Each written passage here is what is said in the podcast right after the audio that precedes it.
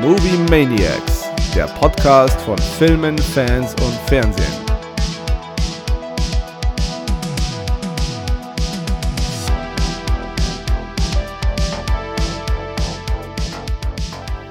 Hallo ihr da draußen und herzlich willkommen zu unserem kleinen Podcast. Mein Name ist Gaku und mir ist heute wieder mal der liebe Werner zugeschaltet. Hi Werner. Morgen. Ja, es ist die dritte Ausgabe unseres Schocktobers und heute widmen wir uns den 13 Horrorfilmen, die man unbedingt äh, gesehen haben sollte. Ähm, das ist allerdings aber nur Teil 1. Es folgt dann noch Teil 2 und wahrscheinlich dann noch mal eine Liste mit den Filmen, die es nicht auf die Liste geschafft hat. Ähm, uns ist es ja da beiden relativ ähnlich gegangen, Werner. Es ist, irgendwie sind es ja. immer mehr geworden. Je mehr man darüber nachdenkt, desto mehr fällt am Ei. Oh ja, das ist eigentlich auch Klassiker. Mhm. Ja, aber das wird den Rahmen hier sprengen, glaube ich. Ja, also ich, wir versuchen hier jetzt auch in dem Fall wirklich möglichst objektiv die Filme auszuwählen, also vor allem auch äh, welche Bedeutung sie quasi popkulturell haben oder fürs Horrorgenre mhm. im Allgemeinen. Und ähm, so jeder Film hat eigentlich seine Daseinsberechtigung. Man muss dazu aber auch sagen, dass jetzt nicht zwingend jeder Film mir oder uns beiden auch wirklich gefällt. Aber genau. sie haben ihre Daseinsberechtigung. Richtig. Genau. Oder sind wichtig für Entwicklungen des Horrorgenres. Genau. Oder popkulturell einfach wichtig. Ja, ansonsten, bevor es losgeht, Werner, wie geht's dir denn? Gut. Gut, du? Kann nicht klagen. Sehr gut schön. geschlafen. Bin fit. Yeah. Die Aufnahme. Sehr gut. Und äh, natürlich praktisch an Dir? so einem äh, Schocktober-Special-Horrorfilm-Thema. Die Sonne scheint aus allen Löchern. Also diese, wie haben sie es genannt, dieser mhm. Wärmeberg, der ist ja jetzt echt nochmal ordentlich am Anrollen. Es ist halt schon brutal ja. warm draußen. Es ist komisch, ja, das Wetter. Ja, also für Oktober echt schon. Also es ist, ist eigentlich schon auf äh, Wolldecken äh, eingestellt, aber. Ja. Na, also ist jetzt draußen ist halt auch echt hell, äh, heller, sage ich schon, äh, wärmer als drin. Ja, das stimmt. Ist echt hart. Ja, du hast auch äh, ähm, Smile hast du am Freitag gesehen, gell? Ja, haben wir am Freitag im Kino geschaut. Und? So, also jetzt nicht detailliert, aber wie fandest du? Also mir hat er sehr gut gefallen. Ja. Es waren natürlich ein paar Schwächen dabei, wo ich zu bemängeln habe. Ja, ging mir ähnlich. Aber gut, so im Großen und Ganzen muss ich sagen, äh, sehr, sehr gruselig. Ja. Bekommt definitiv 4,5 von 5 Düsen von mir. Yeah. Ja, also ein paar Sachen hatte ich auch zu bemängeln, aber ich fand ihn erstaunlich erfrischend. Und, das, obwohl er mich an viele äh, oder an einige Filme erinnert hat. Ja, das stimmt. Zum Beispiel Ring oder so. Ja, ne? genau, The Ring, ganz, ganz präsent.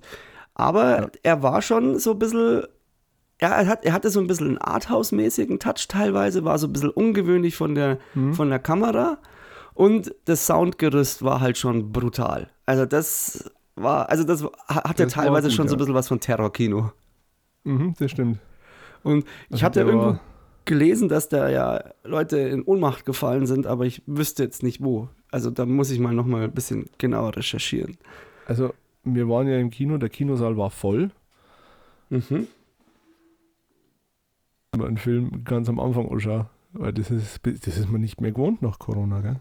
Ja. So viele also Menschen. Bei uns waren es vielleicht sieben Leute. Also wir hatten nicht viel. also da war der Saal voll. Und wir waren umringt von äh, Teenager-Mädels. vielleicht 16, 17 und ich weiß nicht, was schlimmer war, die Jumpscares im Film oder das Gekreische vor die Mädels außenrum. Also okay. Das war schon. Puh. Mhm. Ja. Ja, das war ein bewegtes äh, cineastisches Wochenende. Ich habe mir dann am Freitag noch äh, das äh, Finale von äh, Die Ringe der Macht angeschaut, aber mhm. da sage ich jetzt nichts dazu. Und dann habe ich mir noch äh, Halloween Ants reingezogen. Oh, den habe ich noch nicht. Ja, ähm. Nächste puh. Woche dann. Ich, äh, also ich ich weiß, ich, ich, hab, ich kann dir nicht sagen, was ich dazu sagen soll. Es ist echt schwierig. Ähm, ist, er, ist er sehenswert oder nicht? Das würde mir jetzt reichen.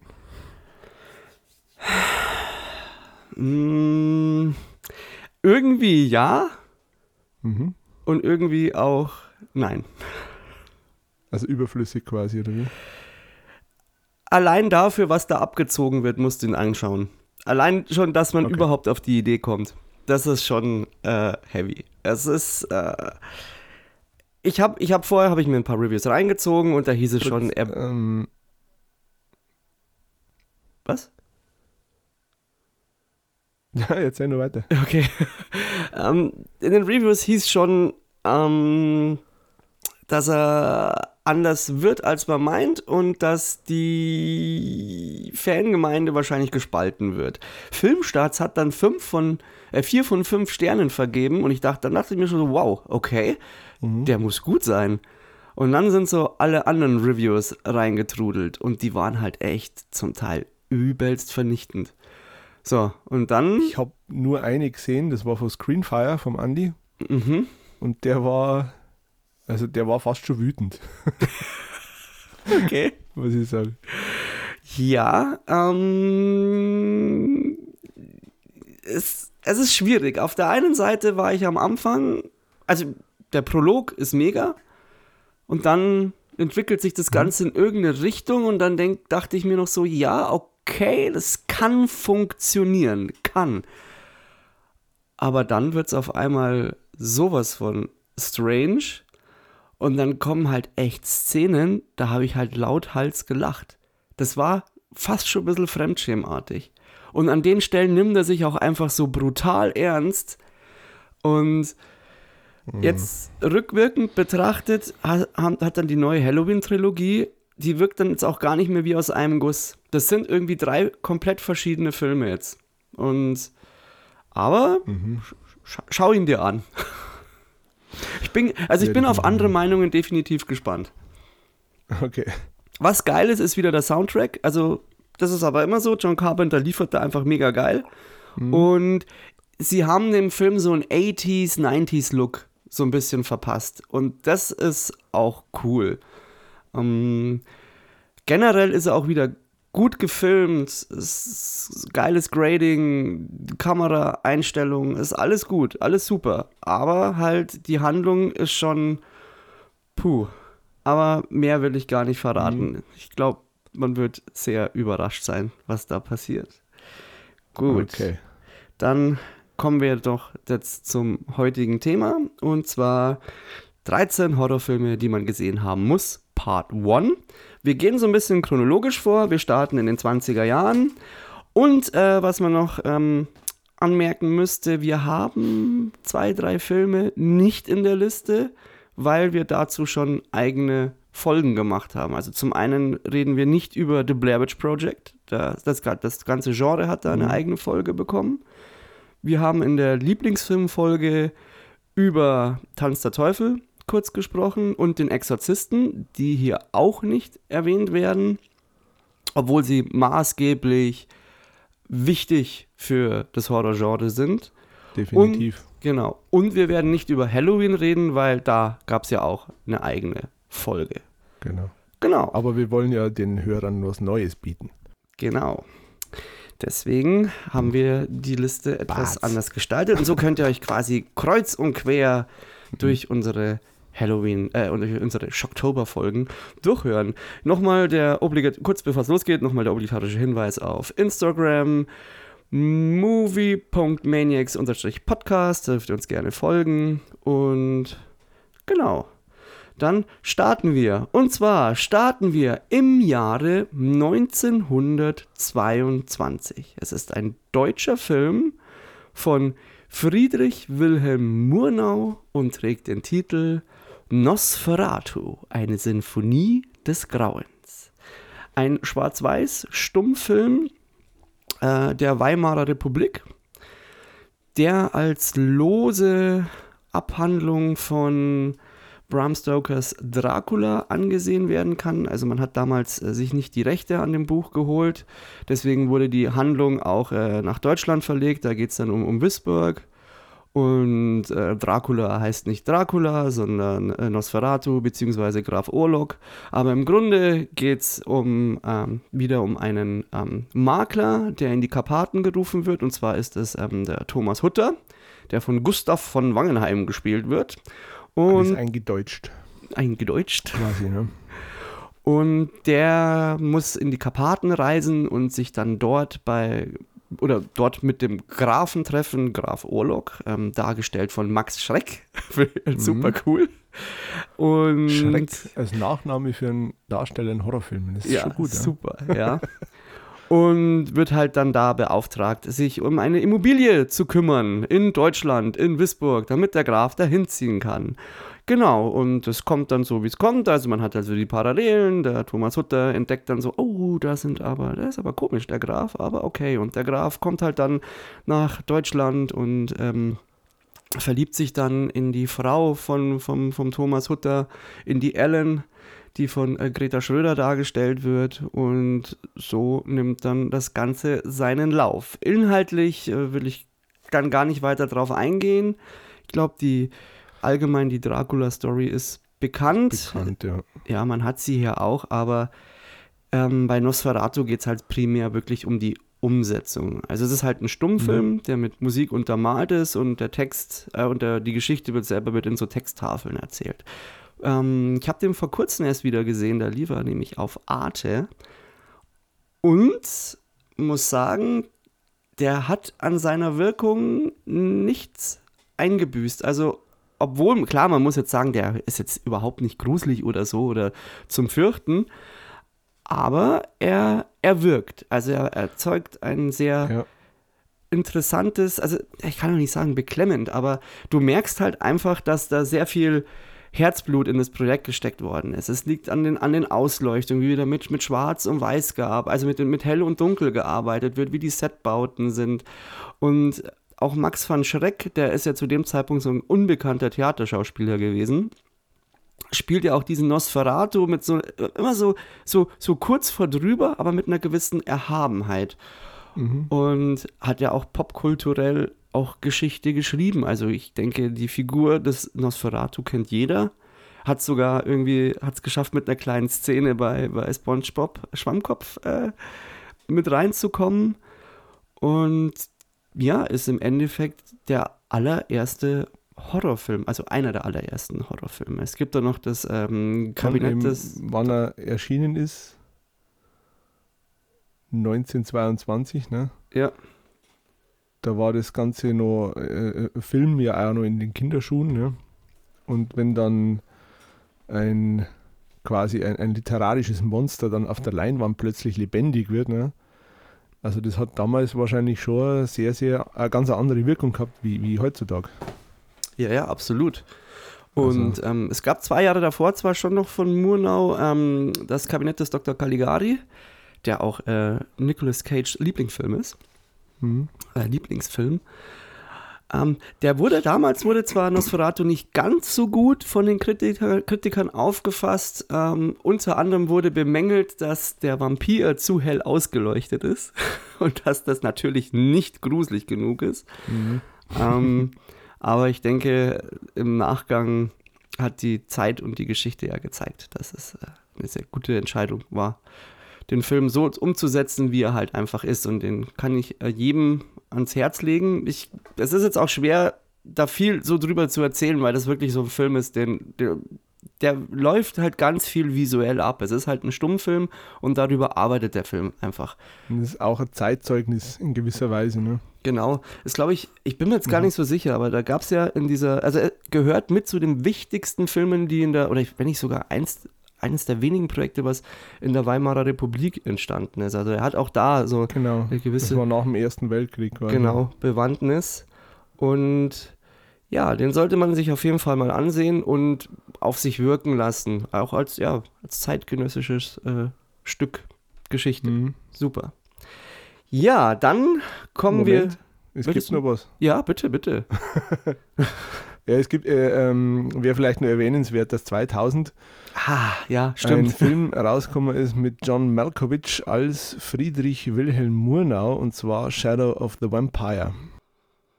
Genau, ah, aber ah, den, Nosferatu. ja, stimmt.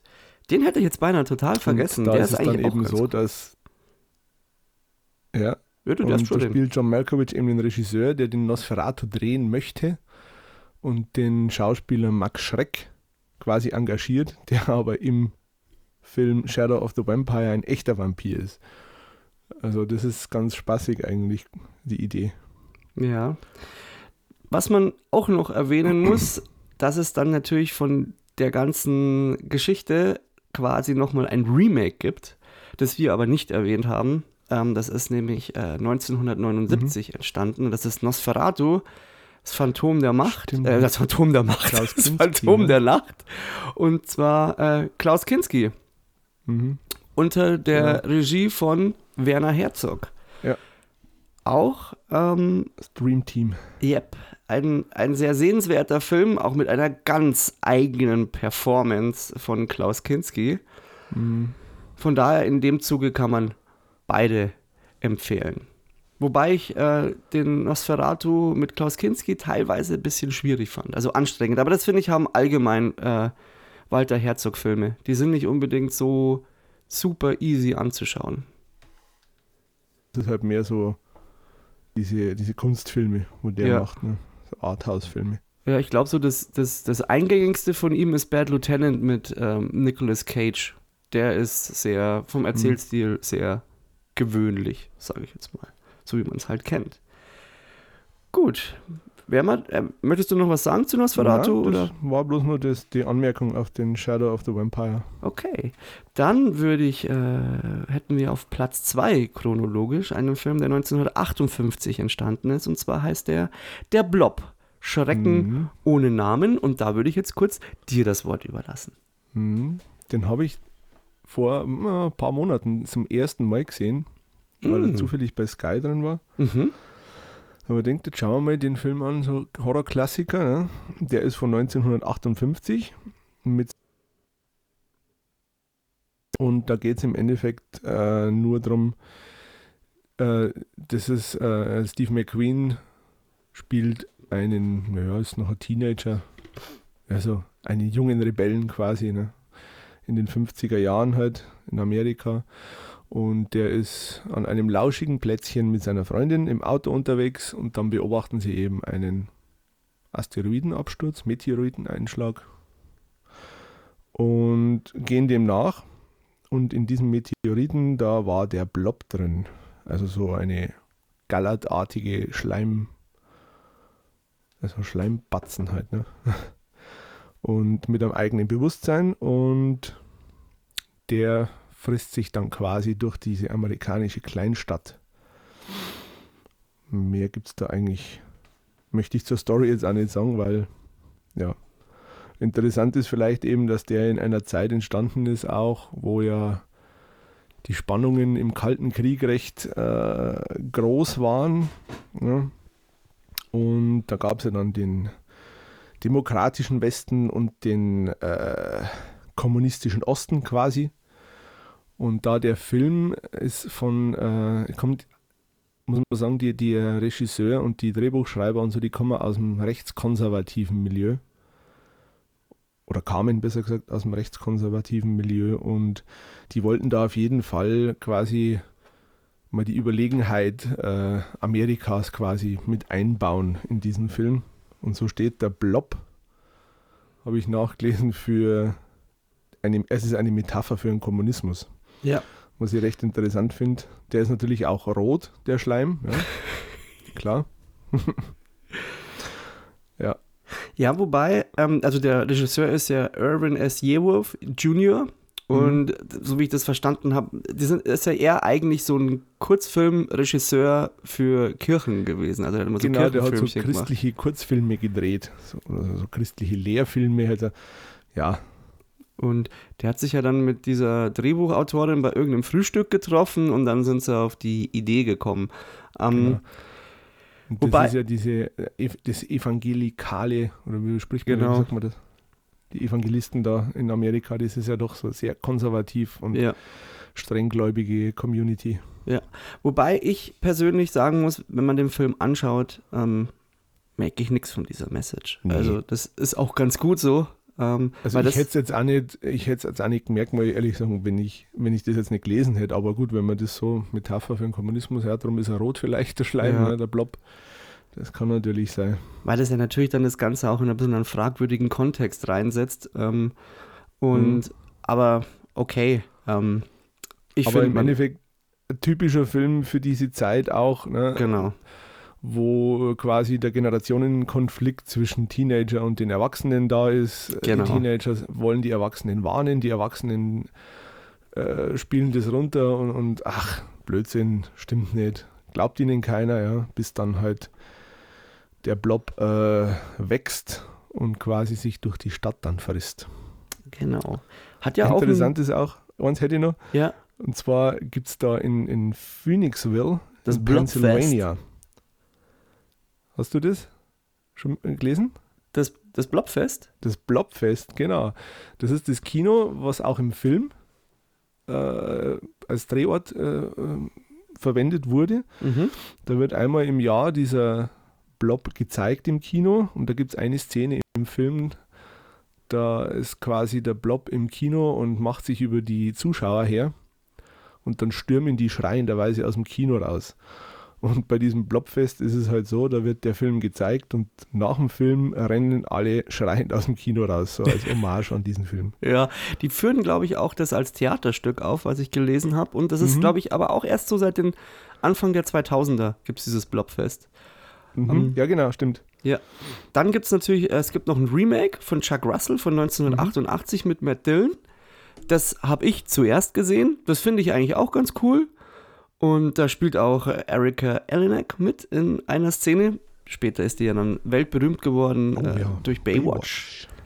Ähm, allgemein würde ich halt zum Blob noch sagen, er ist halt allein schon wegen Steve McQueen einfach sehenswert, weil Steve McQueen halt eine ziemlich coole Socke war Schon. und auch in der Zeit halt ein absoluter Superstar. Und er hat da das Hollywood-Kino schon sehr stark geprägt und ähm, der muss auch an sich ein ziemlich cooler Dude gewesen sein.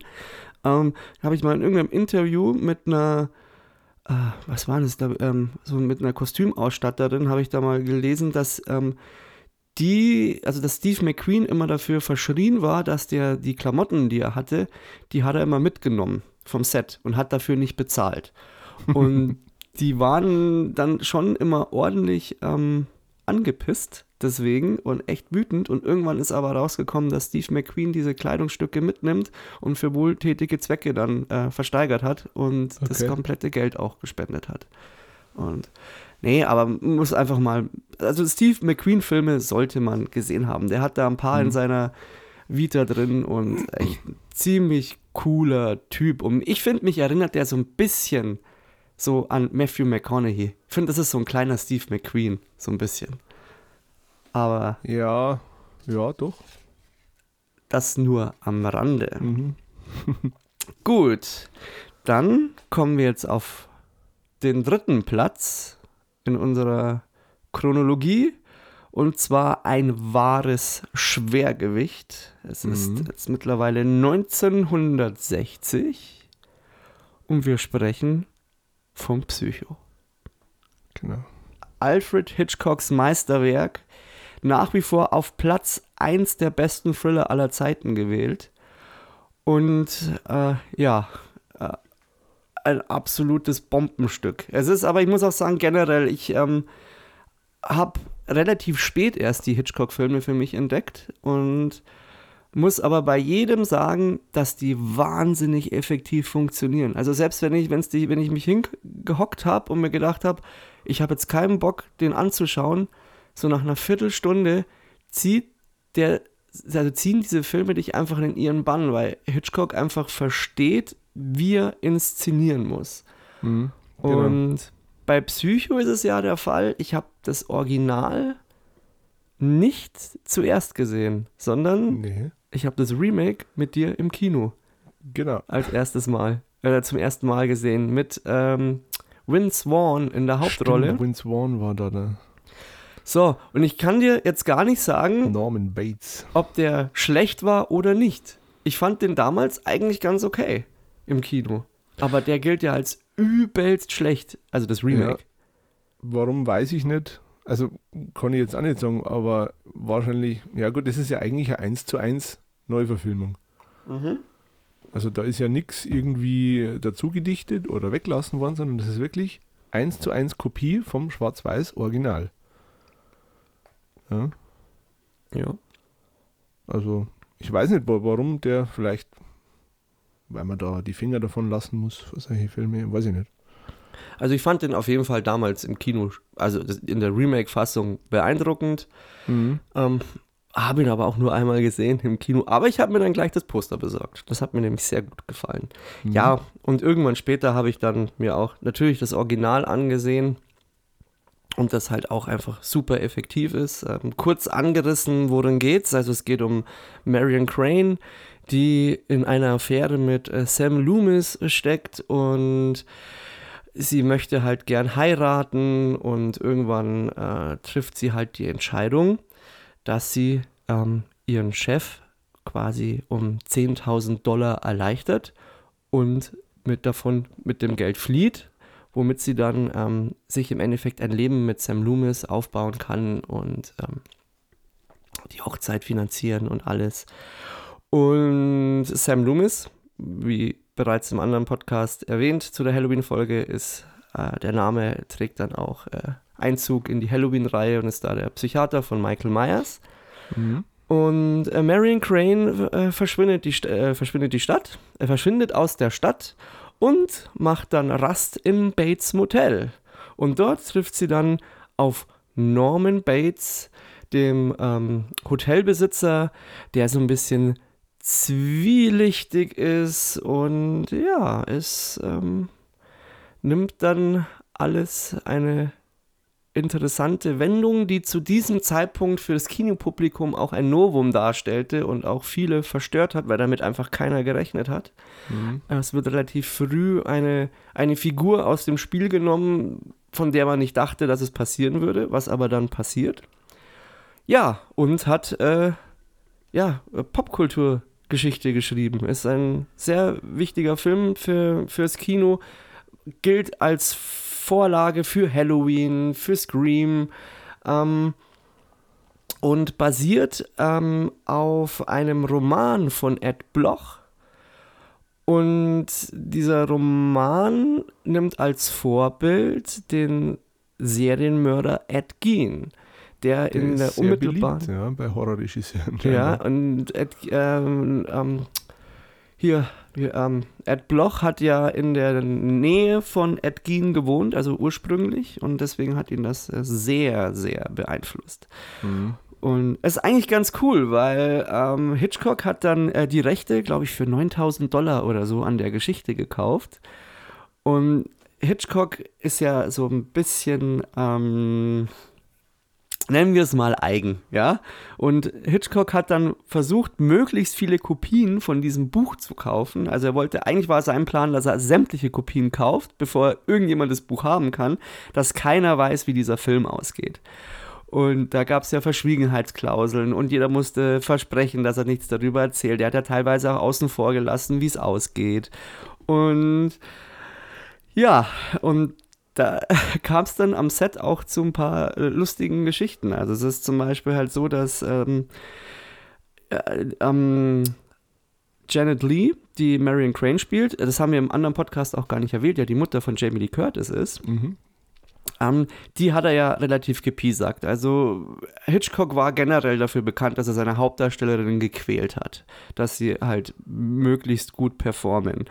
Und es ist ja so, ah gut, das kann, ich, kann man auch erzählen, man weiß halt mittlerweile, oder man weiß, dass halt Norman Bates von seiner toten Mutter besessen ist und die hockt halt bei ihm daheim rum. Und es ist dann Leiche, so, ne? ge- sollte man dazu sagen. wie bitte?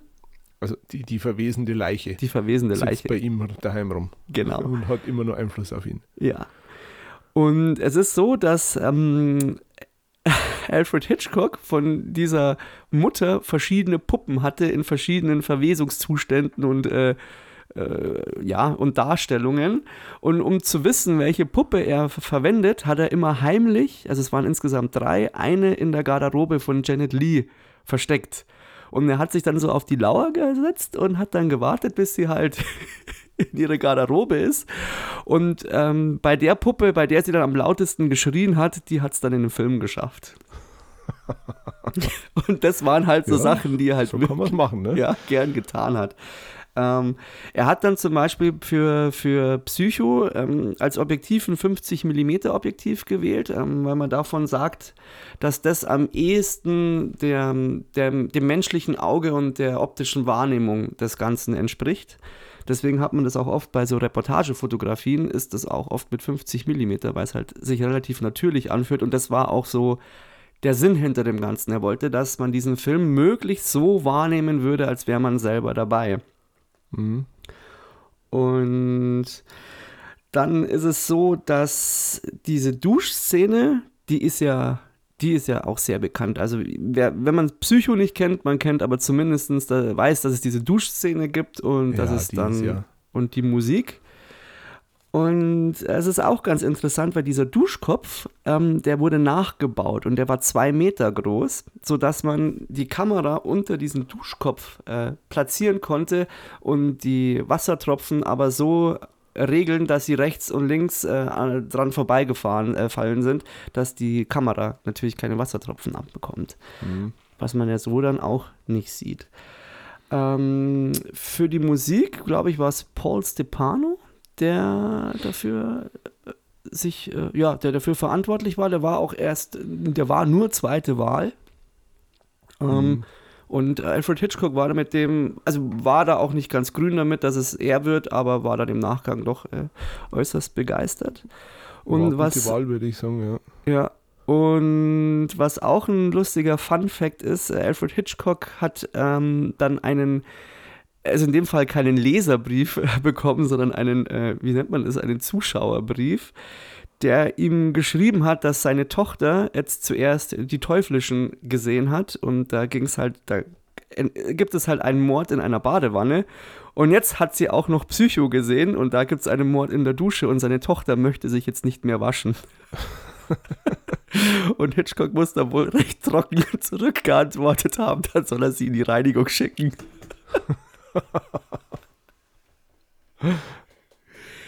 ja. Das ist gut. Ja, also, und äh, hat ja auch Anthony Perkins zu.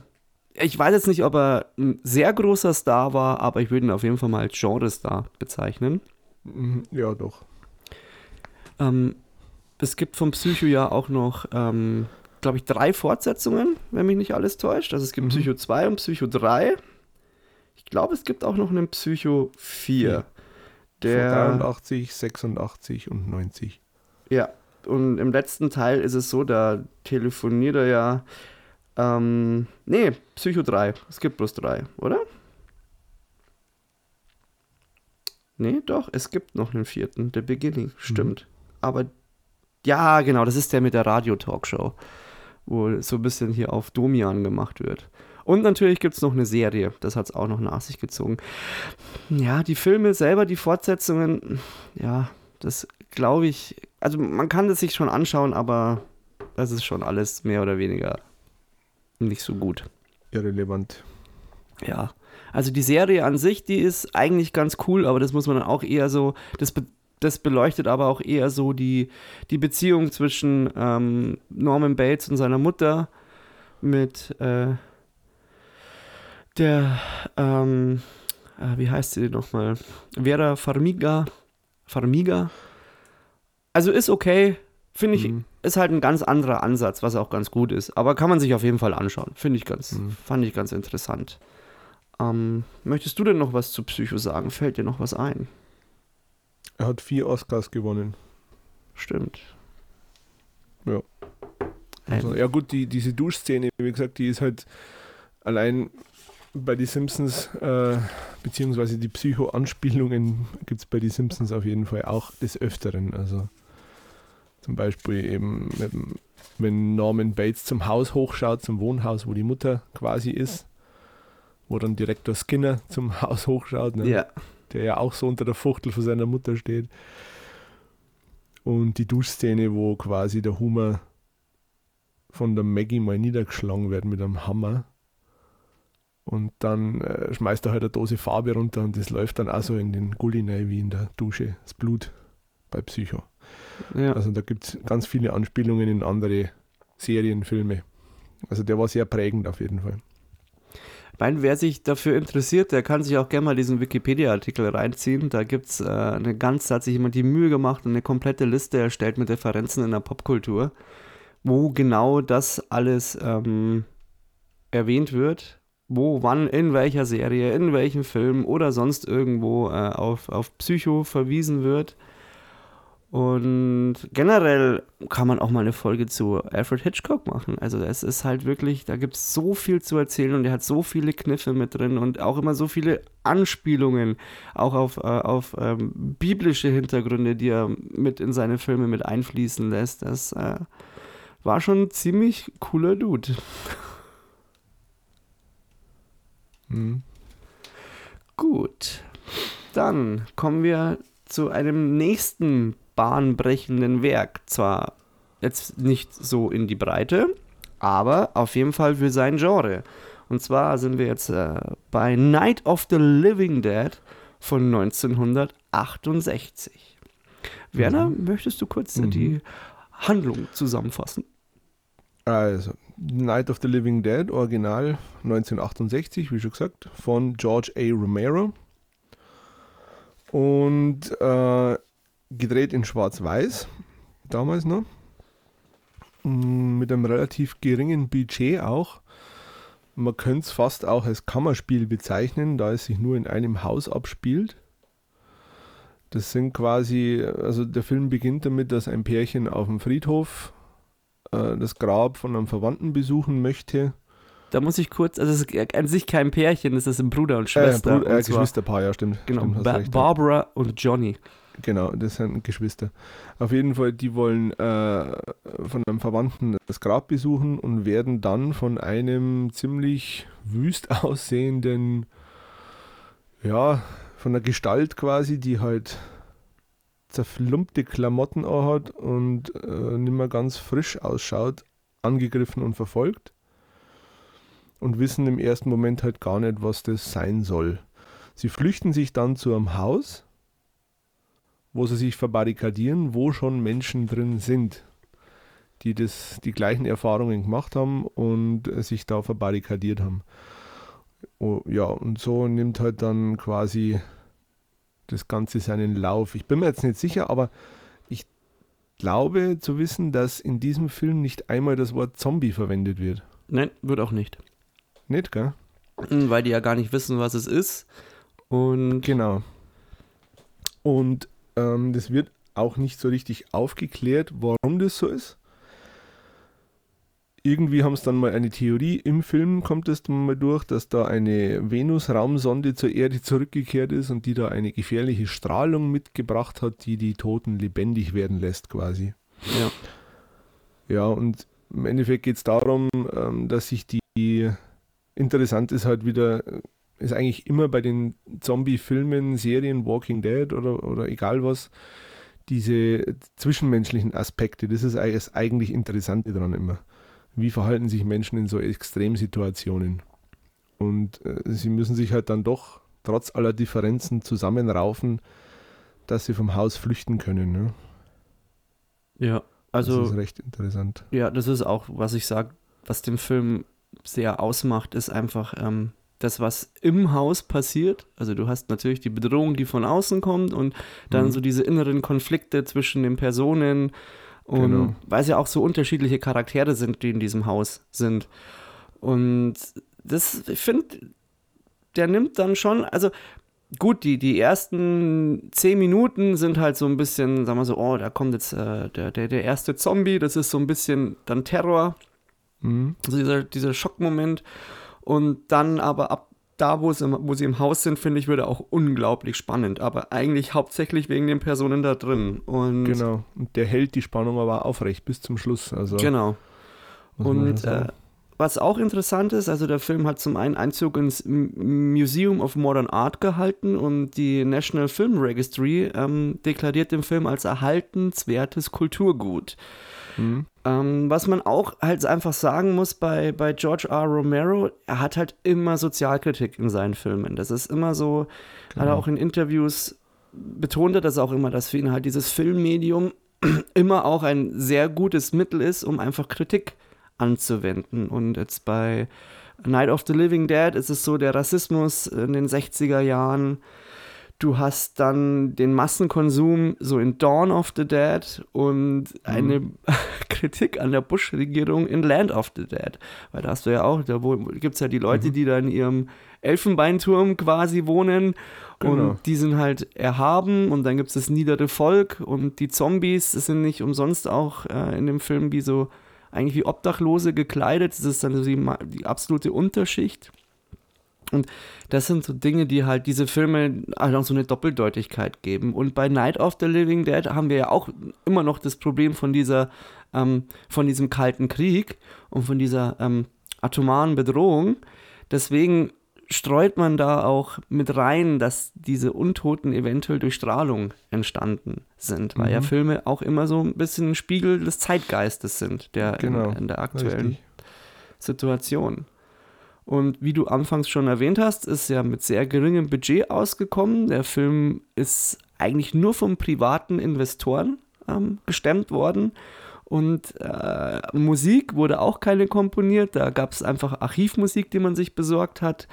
Und vor allem Freunde und Bekannte und ganz unbekannte Schauspieler haben diesen Film auf die Beine gestellt. Und das mhm. teilweise mussten die Dreharbeiten ja ähm, Wochen unterbrochen werden, weil halt die anderen auch, weil man halt auch mal arbeiten muss, um sein Geld zu verdienen. Also genau. wenn man es so nimmt, ist es eigentlich ein absolutes Amateur-Independent-Stück. Mhm. Aber zählt trotzdem zu den ganz Großen. Ja, also. Hat, hat natürlich auch viel Aufsehen erregt damals, ne? Zu der Zeit. Ja, galt ja damals als ganz Film. Wobei, wie gesagt, das Make-up, naja, Zombie-Make-up, okay. Und die Effekte sind jetzt auch, äh gut, sie sind halt zeitgemäß, würde ich sagen. Ja. Für damals war das, glaube ich, schon sehr schockierend. Heutzutage muss man uns ganz ehrlich sein, da. Ja. Da, die der sind war halt, halt ein bisschen sehr, sehr lange Zeit war der indiziert, ne, der Film. Ja. Trotz allem, also auch wenn es schwarz-weiß und ähm, amateurhaft, aber trotzdem. Mittlerweile ist er ungekürzt ab 16 freigegeben. Ja. Also und was interessant ist, er darf immer noch nicht an stillen kirchlichen Feiertagen gesendet werden im Fernsehen. Echt? Mhm. Ja, das wusste ich jetzt gar nicht. Ja, da gibt es ja so, so eine Liste, ne? so wie zum Beispiel Karfreitag, Allerheiligen, mhm. wo bestimmte Filme, wo auch Bud Spencer-Filme dazugehören, okay. nicht gesendet werden dürfen. Okay. Und da ist der mit drauf. Ja. Oh, wusste ich nicht, wusste ich nicht. Ähm, mhm was man auch sagen muss, natürlich, äh, George Romero hat halt entscheidend den Zombie einfach geprägt. So wie er, genau. wie er funktioniert, wie er sich bewegt, dass das halt so eine. Der hat so ein bisschen, so wie ich das verstanden habe, ähm, war es so, dass dieser Zombie ja dem der Voodoo-Kultur einfach ent, äh, entnommen wurde. Ja, genau, die wandeln den Toten aus dem Voodoo. Genau, und Voodoo-Filme sind ja auch eher immer so ein bisschen exotisch und haben ja dann auch eher so. Ähm, entweder so im, im Karibischen gespielt mhm. oder halt wiederum auch äh, in, in den Südstaaten, kann es sein? Ja, Karibik, ja. Naja, es ist, ja, so, so, so typische Voodoo-Filme spielen ja immer auf, auf so Inseln. Aber sind ja. ja, dann auch so ein bisschen ins. Äh, äh, ja, schon Südstaaten durch die, äh, durch die Sklaven halt, ne? ja, die dieses, genau. diese Voodoo-Kultur mitgebracht haben, quasi nach Amerika damals. Ja. Und also sie waren auf jeden Fall, wenn man es mal so nimmt, immer so ein bisschen exotisch verortet. Und was halt ähm, Romero gemacht hat, er hat halt die Zombies in die Wohngebiete geholt. Und dadurch hast du ja auch wieder so eine Metapher, weil das ist ja so die Bedrohung genau. der Mittelschicht durch, durch, durch diese Zombies. Und das ist schon so ein Kniff, den er mitgeprägt hat. Und natürlich dann auch, wie halt, wie vorher schon erwähnt, wie die Zombies halt dann auch einfach so agieren. Und dann hat sich das ja, man sieht es ja, aber wir, haben ja, wir sind jetzt mittlerweile bei Night of the Living Dead. Äh, nicht bei Night of the Living Dead, äh, bei The Walking Dead auch angekommen, also Serien, also dieses Zombie-Genre hat sich ja bis heute eigentlich durchgesetzt und mhm. wird auch immer wieder neu befeuert. Ähm, bei den Off the Dead Filmen, also von Romero, muss man aber auch sagen, also ich finde noch Dawn of the Dead ziemlich gut. Mhm. Day of the Dead ist dann eher, glänzt eher durch Brutalität. Land of the Dead ist okay. Diary of the Dead war dann so, hm, und also er hat das Niveau nicht mehr ganz so gut halten können. Das muss man jetzt auch fairerweise Leider. sagen. Aber Au- an sich sind da keine Totalausfälle dabei. Aber irgendwann ist es halt auch einfach ausgeschöpft, Ja, das klar. Thema. Und aber da würde ich mal sagen, man kann man sich eigentlich schon alle anschauen. Ja, Ähm, aber wenn man was gesehen haben muss, ist es Night of the Living Dead. Das ist so definitiv. der ja. wichtigste von Film, den er gemacht hat, weil er einfach ein ganzes Genre geprägt hat. So. Dann kommen wir auch zu einem, äh, einem, einem, einem Sahnestück, den ich auch Mhm. persönlich sehr gerne mag. Wir sind immer noch im Jahre 1968 und es ist ein Film von Roman Polanski, der zwar sehr polarisiert als Person, aber als Filmemacher eigentlich nur beeindruckende Werke geschaffen hat. Auch sein äh, Tanz der Vampire, der eher Hm. lustig ist, aber in dem Fall geht es um Rosemary's Baby. Muss ich zu meiner Schande gestehen, habe ich noch nie gesehen. Kann ich dir ausleihen, habe ich auf DVD. Ist super, super gut. Ähm, ja, also, ähm, Rosemary's Baby gehört zur Mieter-Trilogie von Roman Polanski. Ähm, dazu gehören der Film Der Mieter und Ekel. Ähm, wovon Ekel und Rosemary's Baby eher so in dem, im, Horrorbereich zu verorten sind, aber hier speziell Rosemary's Baby zu erwähnen, ist halt auch so, so ein typischer, ich nenne es jetzt mal so Okkult-Thriller, Okkult-Horrorfilm und hat in den Hauptrollen äh, Mia Farrow äh, als Rosemary Woodhouse und John Cassavetes als Guy Woodhouse. Und kurz angerissen, wo geht's, äh, worum geht's? Also es geht halt um ähm, das Ehepaar Woodhouse. Ähm, sie ist ähm, ja halt ähm, Hausfrau im Endeffekt und er ist so ein Schauspieler, bei dem die Karriere aber nicht so wirklich äh, ins Rollen kommt und sie ziehen dann ins äh, Bramford House in New York und weil sie halt eine neue Wohnung suchen, das kann man sich halt wie so ein riesiges äh, ja, Wohnhaus vorstellen, wie so ein riesengroßer Hotel, wo, also es sieht halt aus von außen aus wie ein Hotel, aber es ist halt so ein großstöckiges äh, Mehrwohnung, Mehrwohnungshaus oder wie man das nennt, also mit Mietswohnungen ähm, vollgestopft, also so klassisch amerikanisch, wie man es bei uns jetzt eher nicht so hat. Mehrparteienhaus. Hm? Mehrparteienhaus. Ja, ein Mehrparteienhaus, also halt so typisch amerikanisch und So diese Apartments, oder? Ja, genau. Und Äh, mit ganz ja. vielen Stockwerken und Fluren Mhm. und ähm, äh, Rosemary ist dann in diese Wohnung, die wird durch einen gemeinsamen Freund, der heißt Hutch, wird die ähm, quasi vermittelt.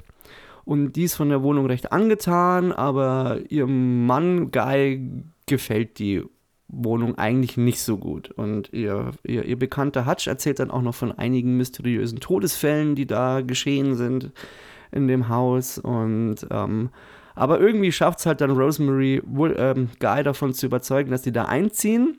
Und die richten sich das auch ganz schick ein. Und ähm, Rosemary, Rosemary äh, lernt dann auch eine, die Terry kennen. Das ist so eine, eine Frau im selben Alter wie sie, aber die war halt ehemalig, die war halt drogenabhängig und obdachlos und wurde von den Castawets ähm, quasi aufgenommen und bei denen wohnt die dann. Es ist dann so, dass äh, Terry ähm, sich äh, das Haus hinunterstürzt und stirbt und im Zuge der Zeugenbefragungen lernen dann die Woodhouses, die besagte, äh, das besagte Ehepärchen oder Ehepaar, ähm, tun, ähm, dann die kennenlernen und freunden sich so ein bisschen an, aber das Ehepaar ist so ein bisschen strange. Also die, man merkt schon, die haben es so mit der Gläubigkeit, haben sie es nicht so. Und Rosemary ist ja sehr gläubig und ja, dann kommt es halt dazu, dass äh, nach einem Abendessen irgendwann Rosemary so einschläft oder so ein bisschen ohnmächtig wird und dann einen Albtraum hat, äh, bei dem sie von einem ähm, Teufel ähm, ja, ähm, begattet wird. Und am nächsten Tag ähm, erzählt sie halt ihrem Mann von, von dem Traum und äh, er meinte dann, ja, er hat äh, mit ihr in der Nacht geschlafen, weil die beiden haben ja einen Kinderwunsch und wegen der Fruchtbarkeit hat, hat er gemeint, er hat es jetzt mal getan. Also quasi so eine, eine, eine eheliche Vergewaltigung, so kann man das Ganze fast nehmen.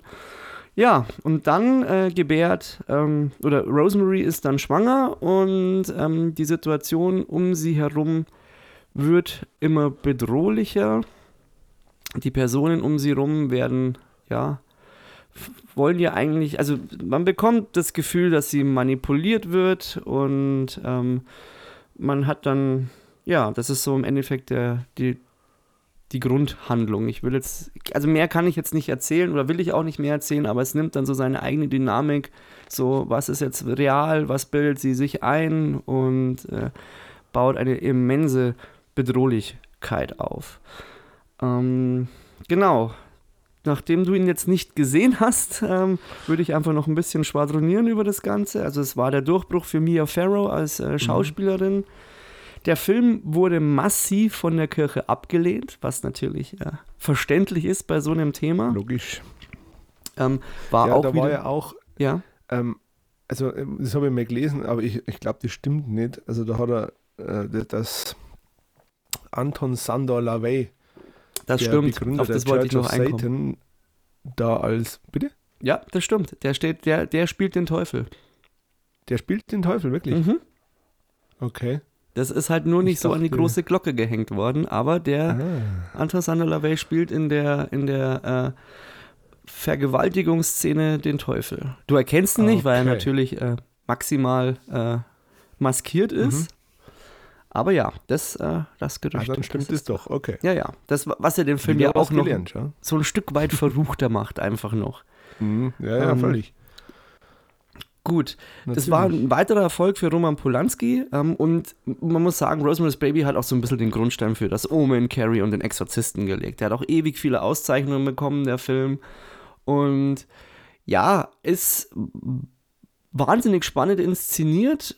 Also auch vor allem halt immer dieses Spiel damit, auch passiert das jetzt wirklich, was sich Rosemary vorstellt, oder bildet sie sich das halt nur ein?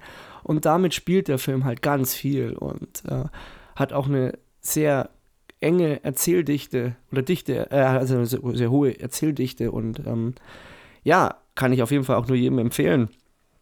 Ähm, ist auch jetzt, es ist kein, ich würde jetzt nicht sagen, dass es jetzt irgendwie so, so, so ein Schocker ist. Es ist ein sehr langsamer Film, aber halt durchsticht, besticht durch halt Suspense und durch das, was er erzählt. Er ist jetzt nicht sonderlich brutal oder so. Ähm, mhm. Und in dem Zuge kann man auch sagen, man kann sich auch andere Filme vom Polanski reinziehen, auch wenn er halt nicht so ganz alle Latten auf dem Zaun hat, aber er ist als Regisseur und Künstler halt schon einfach sehr begnadet. Mhm. Aber hat natürlich auch äh, einen harten Leidensweg hinter sich. Also war ja mit der Schauspielerin äh, Sharon Tate liiert. Genau. Die, ja, die äh, schwanger war von ihm. Wie bitte? Die schwanger war von ihm. Die schwanger war von ihm und auch in Tanz der Vampire mitspielt und damals ähm, ja durch die, durch die Manson Family äh, ums Leben gekommen ist. Mhm. Und das prägt natürlich so einen Menschen auch. Wobei ich glaube, dass Sharon Tate äh, zu dem Zeitpunkt, als er mit ihr zusammen war, glaube ich, äh, oder zusammengekommen ist, auch noch nicht ganz volljährig war. Aber das müsste ich nochmal genauer recherchieren. Aber ich glaube, dass da auch nicht Kann alles ganz sein. safe war. Ja, das ist halt so sein, sein Problem. Und ich glaube auch, dass der nicht in die USA einreisen darf. Dass der deswegen. Äh, immer noch nicht, gell? Ja. Das mhm. war, ja, wegen halt ähm, Sex mit Minderjährigen. Mhm. Ja. Gut. Das macht das Ganze jetzt natürlich sehr sympathisch. Schaut ja. euch den Film an. Nein, das muss man natürlich ganz klar, das muss man halt dann einfach trennen können. Also man muss halt wirklich, die Person Roman Polanski ist fragwürdig, die ist polarisierend, aber die Filme selber sind wirklich gut. Ähm, Aber Mhm. klar, wenn man einfach sagt, man möchte das gar nicht unterstützen, was ja auch äh, berechtigt ist, dann muss man sowas halt irgendwo auch außen vor lassen. Finde ich ist auch immer so ein sehr schwieriges Thema. Also auch wenn es zum Beispiel um, um, weißt du, zum Beispiel Black Metal oder so geht, da ist es auch Ja. immer so, gibt sehr, sehr zwielichtige Personen, die sehr gute Musik machen, aber ob man die halt dann Genau. dadurch, dass man die Platte kauft, finanziell unterstützen will, ist halt immer so eine Frage. Ja. Okay, aber das ist ein anderes Thema, das ist ein anderes Fass. Das machen wir jetzt nicht auf. Eben, das muss auch jeder selber wissen, wie er es macht. Genau. Gut, Ist alles okay. dann kommen wir zu einem weiteren ähm, Meilenstein des Horrorkinos. Und zwar, wir haben jetzt mittlerweile 1974 und wir reden von Blutgericht in Texas, aka Texas, Texas Chainsaw, Chainsaw Massacre. Werner, erzähl Ja. doch kurz, worum geht's in diesem bahnbrechenden Werk Die wilden für die ganze 70er. Familie? Ja, ja, das ist so ein Sonntagnachmittagsfilm für die ganze Familie. Schön, entspannend. Natürlich nicht. Also, der Film ist von 1974. Der Regisseur war Tobe Hooper. Ähm, wobei man wieder die Inspiration, die Inspirationsquelle war hier auch bei diesem Film wieder der Serienmörder Ed Gein. Wie vorher schon erwähnt, ne, bei Psycho. Ja, es ist eigentlich so der Begründer des Terrorkinos, kann man so sagen. Also es ist, mh, es geht um den, äh, um die Familie Hewitt. Also eigentlich, sagen wir mal so, fangen wir mal von vorne an. Es, es sind äh, Jugendliche, ähm, Van, wie es in den 70er Jahren halt so hip war. Dann nehmen sie einen Anhalter mit, das ist ein ehemaliger Schlachter.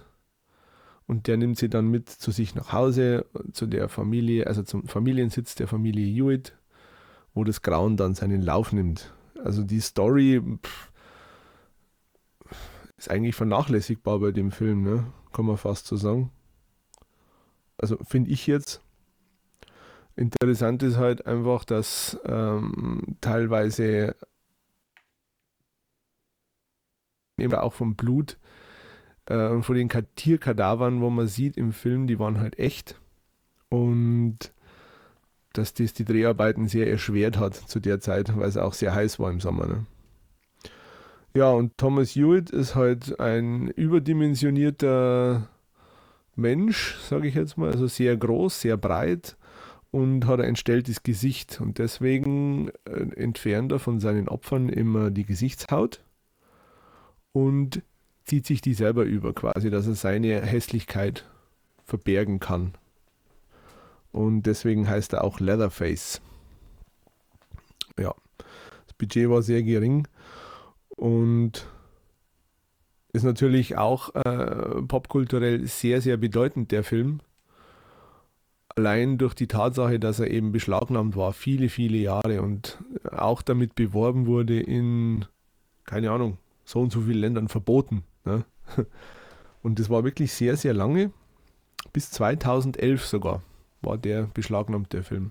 Es sind immer wieder neue Versionen rausgekommen, umgeschnitten, gekürzte, äh, die dann kurz auf dem Markt verfügbar waren und wieder äh, indiziert oder beschlagnahmt wurden. Und seit 2011 ist er jetzt freigegeben, ungekürzt, mit dem Hinweis keine Jugendfreigabe. Und kam schon auf Arte mittlerweile. Ja.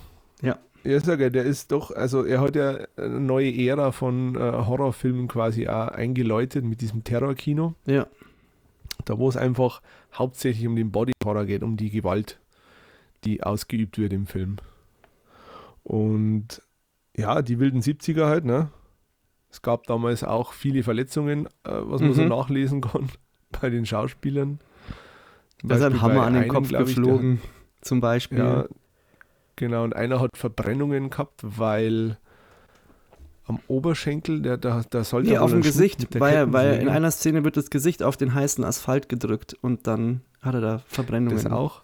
Ja. Genau. Und in einer Szene wird ein Bein abgetrennt von einem Opfer.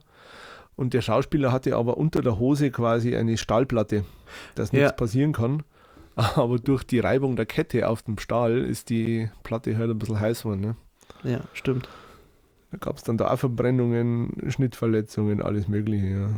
Und, wie gesagt, die wilden 70er, es muss am Set auch ziemlich zur Sache gegangen sein, auch hinter den Kulissen, was Drogenkonsum angeht. Ja, wahrscheinlich, dass es erträglich war.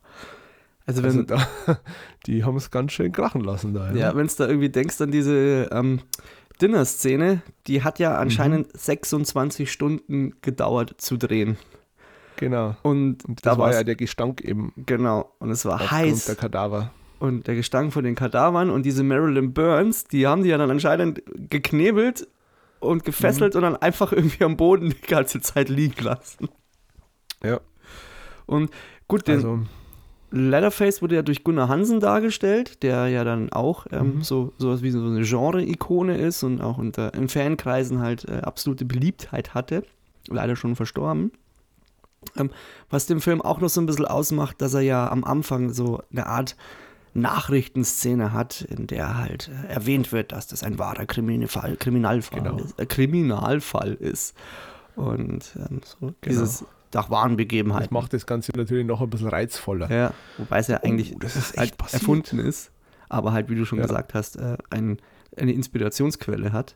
Und was auch mhm. ganz interessant ist, dass ähm, wenn man sich dieses, äh, diese Begründung der Beschlagnahmung mal durchliest, ist da sehr detailliert dargestellt, was alles zu sehen ist und ähm, warum der Film deshalb verboten worden ist oder verboten wurde. Aber mhm. diese ganzen Szenen in dem Film halt nicht vorkommen. Das ist alles, das sind Dinge, die halt so im Off geschehen, die du halt nicht siehst. Und zeigt, wie gut und effektiv Hooper damals diesen Film inszeniert hat, dass halt alles eigentlich so mit der eigenen Vorstellung entsteht. Weil visuell ist er mhm. gar nicht so mega brutal. Aber er ist halt absoluter Terror. Und er ist, er ist sehr zynisch, ja. er ist sehr menschenverachtend, das muss man auch sagen. Man muss auch sagen, das ist bestimmt nicht jedermanns Geschmackssache. Und wenn jemand sagt, das ist absoluter Mumpitz, das ist so richtige Scheiße, weil sie einfach nur menschenverachtend ist, hat das auch seine ja. Daseinsberechtigung, wenn es jemand sagt. Aber man könnte schon sagen, dass er teilweise wirklich abstoßend ist, der Film. Also ja. das, aber, auch wenn ich den Film jetzt gesehen habe und auch ja. gefeiert habe, muss ich sagen. Also ich finde ihn schon cool. Ja, ich auch. Den Original, äh, wie auch das Remake, muss ich sagen, mag ich auch sehr gern. Ja, wobei man Aber beim Remake sagen muss, das geht einen anderen Weg. Also, wo, wo ja, Blutgericht stimmt. in Texas einfach nur so, so menschenverachtendes und nicht viel zeigt, holt es ähm, Michael Bays Texas Chainsaw Massacre halt einfach über die visuelle Brutalität raus. Mhm. Und den fand ich aber damals im Kino auch sehr, sehr ähm, auch zermürbend. Also ich finde halt so, ja. Ma Michael Bays Massacre ist halt so, du gehst halt einfach in den Keller runter und es wird immer dunkler und immer dreckiger und immer dreckiger und irgendwann hängst du da drin und denkst dir nur, ach du Scheiße. Der ist anstrengend zum Anschauen, ja. Ja. Auch für die damaligen Verhältnisse, finde ich, hat der auch so ein bisschen so die, die, die, die, die Grenzen, was man damals gezeigt hat, noch so ein bisschen weiter ausgelotet und verschoben. Definitiv, ja. Also, wie gesagt, das war ja wieder eine ganz neue Ära des Horrorfilms, was der begründet hat. Ja, wobei ich rede jetzt vom habe jetzt vom Remake geredet. Beim Original so. ist es natürlich genauso. Das ist ja. halt einfach eine, das war halt Terrorkino. Das kannte man so in dem Sinne, vor allem mhm. im Mainstream, nicht so. Und ja, aber auf jeden Fall hat seine Daseinsberechtigung, ist ein wichtiger Film, hat äh, mhm. viel auch Grundstein gelegt für spätere Filme und ähm, wenn man da Bock drauf hat, sollte man ihn gesehen haben. Jo. Dann kommen wir mal zu etwas leichteren Kost. Wir sind jetzt bei Carrie des Satans jüngste Tochter von 1976. Leichte Kost, ja. Leichte Kost. Verfilmt durch Brian De Palma, der auch bekannt ist für seinen bahnbrechenden Scarface. In den Hauptrollen Sissy Spacek als äh, Carrie White, dann Piper Weil als Margaret White und den damals noch nicht ganz so bekannten John Travolta, ähm, der aber jetzt keine Hauptrolle hat, ich wollte ich bloß erwähnen, der ist so, mhm. ähm, so eine Nebenrolle. Aber es war ein Sprungbrett für ihn im Endeffekt, ne? Genau. Der Film. Der Film hat zwei Oscar-Nominierungen bekommen und gilt als allererste Stephen King-Verfilmung. und hat damit natürlich auch eine Welle losgetreten. Der hatte aber doch mh, ein ganz äh, beachtliches Budget auch schon. Ja, ja. Also Brian De Palma hatte ja da schon einen Namen. Ja, im Vergleich zu Texas Chainsaw Massacre jetzt zum Beispiel. Ne? Ja. Mhm. Verrate uns doch kurz, worum geht's in diesem leichten Filmchen? In diesem leichten Filmchen. Also ich weiß noch, ich habe den gesehen, glaube ich, das erste Mal mit 13. Und ich habe geträumt, dass Carries Hand aus meinem Bett kommt. und mich packt. Ich habe den zum ersten Mal bei dir daheim gesehen. Der, er? Ja, Echt? den haben wir bei Okay. dir angeschaut. Ich glaube sogar im doch- Wohnzimmer. Das Bin mir nicht sein, ganz ja. sicher. Der hat mich doch sehr schockiert damals, ja. Weil du mir dann Also auch gesagt hast, pass auf, Mhm. da, da passt auf, da, da wird noch was passieren. Und ja, hast, hast, hast, hast du recht gehabt. Also es geht darum, um die, ähm, die Sissy Spacek, die Carrie White spielt. Ähm, äh, Carrie White ist ein, eine 16-jährige Highschool-Schülerin, die von ihrer Mutter, ähm, Margaret White, ist äh, einer religiösen Fanatikerin, muss man schon sagen, ähm, massiv unterdrückt wird. Also klein gehalten und äh, eingesperrt, wo es nur geht. Also wirklich, sie darf weder zu in den Unterricht gehen und dann wieder nach Hause, um zu beten. Also die ist äh, wirklich fanatisch religiös, die Mutter. Und Carrie leidet halt da sehr drunter. Und der Film beginnt eben mit einer Anspielung auf Psycho wieder.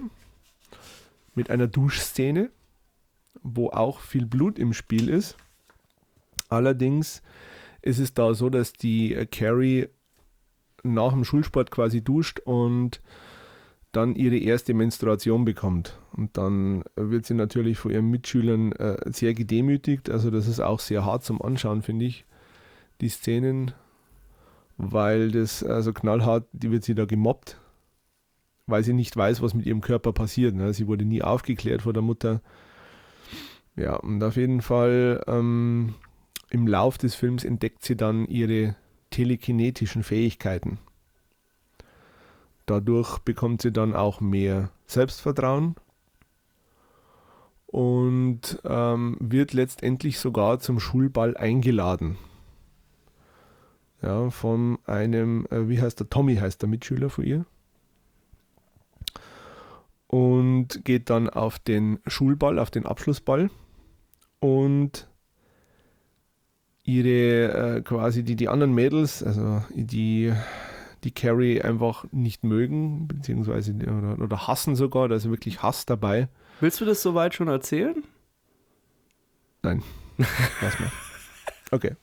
Auf jeden Fall nimmt das Grauen dann seinen Lauf Genau. nach dem Schulball. Mein, was man sagen kann, das ist ja das, warum du es wahrscheinlich auch erwähnst, weil diese Szene, die, wo man eine blutüberströmte Carrie White sieht, ist ja Genau. weltberühmt. Die kennt, Also, glaube ich, jeder. er Normalerweise kennt die auch wirklich hat. jeder, genau. Ähm, wie du auch anfangs schon erwähnt hast, da gibt es halt diese berühmte Duschszene. Mhm. Und äh, was bis zu diesem Zeitpunkt auch ein Novum war, man sieht da nackte ähm, Mädchen, Frauenkörper. Genau, Und nackte Haut. das hat damals äh, Brian De Palma schon als Stilmittel verwendet, um zu zeigen, Freunde, das, was ihr gerade seht, wird so ein bisschen ähm, die Grenzen überschreiten, die ihr bisher Genau. kennt. Und ja, Carrie ist ja im Endeffekt, wenn du es so nimmst, so hat er so zwei, zwei Geschichten, die er erzählt. Zum einen ist es so eine Coming-of-Age-Story, Mhm. und halt, wie du auch sagst, mit viel Mobbing äh, behandelt und gleichzeitig ist es so eine Mutter-Tochter-Beziehung, die halt überhaupt gar nicht funktioniert, weil sie ja Genau. unter, eigentlich unter dem Wahn ihrer Mutter und diesem christlichen Fanatismus leidet. Das, ja, in ist mein, schon Wahn, genau. ja, das Richtig. in meinen Augen ja auch schon die sehr, die, also die unangenehmsten Szenen in dem Film sind. Also das ist ja, Ja. vor allem im Finale hinten raus wird es halt echt richtig unangenehm Mhm. und äh, geht, schon, geht schon unter die Haut, die ganze Darstellung. Ähm, ja, der ist, ähm, ja, wie du sagst, der ist ähm, höher budgetiert gewesen. Dementsprechend hat der Film auch seine Schauwerte, der ist sehr gut gefilmt. Mhm. Brian De Palma ist halt auch ein guter Regisseur. Das merkt man dem Film einfach an. Und man muss auch sagen, Sissy Spacek, wenn sich dann quasi ähm, auf dem Schulball dann, also sie hat, sie, sie ist ja eine Wahnsinn-Schauspielerin, ne? Ja. Muss man sagen, sie spielt die, die, diese Carrie White, wie sie überschnappt dann quasi. Also das, das ist schon Gänsehautmoment, ja. Ja. Was auch cool ist, ähm, Brian De Palma hatte ein Casting zusammen mit George Lucas. Also er hat Ja, für genau. Carrie gesucht und Brian De Palma ähm, und George Lucas für Star Wars. Und die Rolle der Carrie White war eigentlich schon vergeben, aber Sissy Spacek hat dann nochmal vorgesprochen und die hat sich dann ein paar Tage davor nicht gewaschen, hat sich Vaseline in die Haare geschmiert, dass sie halt ziemlich äh, tarantelnd, wie man bei uns sagt, äh, aussieht. Ja, und hat dann performt, weil das so ihre Interpretation von dieser ähm, gebeutelten Carrie war. Mhm. Und dann hat Brian De Palma gesagt, oh, die brauchen wir. Und hat dann die andere wieder entlassen. War eine gute Entscheidung. Was auch interessant ist, dass der Tommy, der William Cat, Ja, der sie dann ja quasi letztendlich auf den Schulball einlädt, dieser blond gelockte Jüngling, ja. der hat ursprünglich für die Rolle von Luke Skywalker vorgesprochen. cool. Ja. Ja, gut, dass es Mark gesagt, Hamill bekommen hat. wollen sie da haben, Ja. Und wer auch mitspielt, ist PJ Souls, ähm, die auch in Halloween mitgespielt hat. Stimmt, ja, ja, ja. Ja. Und die, der haben sie ein Trommelfell zerstört, weil Ja. mit sehr viel, äh, weil, weil da irgendwie so ein, so ein Wasserschlauch mit sehr viel Druck ihr ins, äh, ins Ohr geschossen wurde. Genau. Gut, dann würde ich gar nicht mehr so dazu Remake erzählen. Hm? Was natürlich nicht ans Original hinkommt. Ja. Von 2012. Ach so, ja, du meinst das Remake, ja, stimmt. Mit, Ja. ähm, Es kommt nicht ans Original hin, aber man muss sagen, die Darstellung von Margaret White durch Julian Moore, muss man sagen, die ist auf jeden Fall erwähnenswert. ja, stimmt, Also- die ist auch Ist wahnsinnig gut gespielt, ja. richtig gut. Ja, das Remake finde ich ist okay. Das ist so, Kann man schauen, ja. ist ein bisschen weichgespülter einfach. Ein bisschen. Aber wobei, die, die Margaret White-Szenen trotzdem Irgendwie. crazy sind. Okay. Dann haben wir. Mal gucken, muss man auf meinen schlauen Zettel schauen. Immer noch das Jahr 1976. Und wir kommen jetzt zu einem weiteren Okkult-Film. Ein, einer Evil Child Story, wie es ja noch manche andere gibt. Und zwar kommen wir zu Das Omen von Richard Donner. Auch Mhm. Oscar prämiert. Ähm, und zwar hat einen Oscar für die Filmmusik bekommen von Jerry Goldsmith. Ähm, in den Hauptrollen, also wer halt zu erwähnen ist, wie man kennen oder zu der damaligen Zeitpunkt auch kannte, ist Gregory Peck. Ähm, der, ähm, Alias Captain Ahab. genau. Und der mit äh, Lee Remick zusammen das Ehepaar Donner spielt und noch ähm, den Charakter des Damien durch Harvey Spencer Stevens äh, verkörpert wird. Ähm, worum geht's? Ja, der amerikanische Botschafter ähm, oder, die, oder das, die, die, die, das Ehepaar ähm, Donner lebt in Rom und er ist äh, amerikanischer Botschafter und seine Frau bekommt in der sechsten Stunde des sechsten Tages im sechsten Monat ein Kind. Das Kind äh, stirbt aber bei der Geburt und die Frau bekommt es aber nicht mit, weil sie selber ein bisschen im Delirium ist und ähm, der Arzt äh, empfiehlt dann dem Ehemann, das Kind doch auszutauschen, damit die Frau nicht ähm, trauern muss. Und ähm, nach erstigen Befürchtungen und hm, weiß nicht, ob er es machen soll, entscheidet er sich dann doch dafür, das Baby auszutauschen, weil zum selben Zeitpunkt ist ein Kind auf die Welt gekommen, das keine Angehörigen hat und die Mutter verstorben ist. Ja, gut. Da, also hat äh, die Mutter merkt nichts, ähm, zieht ihr Kind auf. Wir haben dann einen Zeitsprung von fünf Jahren. Der Botschafter ist jetzt in Großbritannien. Damien ist fünf Jahre alt. Aber irgendwas stimmt mit Damien nicht. Es scheint fast Mhm. so, als sei er vom Teufel besessen. Das wäre so die Grundhandlung. Und daraus ergibt sich dann eine, ja, grausame Geschichte. Mhm. Genau. Werner, was möchtest du dazu sagen? Der Film ist für mich einer der besten Horrorfilme überhaupt, Oh, jetzt hat er aber. weil allein, also die, die, diese, diese Spannung, diese Inszenierung des Films, die, die Darstellung von Gregory Peck als Robert Thorne und auch das Kind Damien, so ein bösartiges Kind einfach. Ah, die heißen Thorne, wie komme ich denn auf Donner?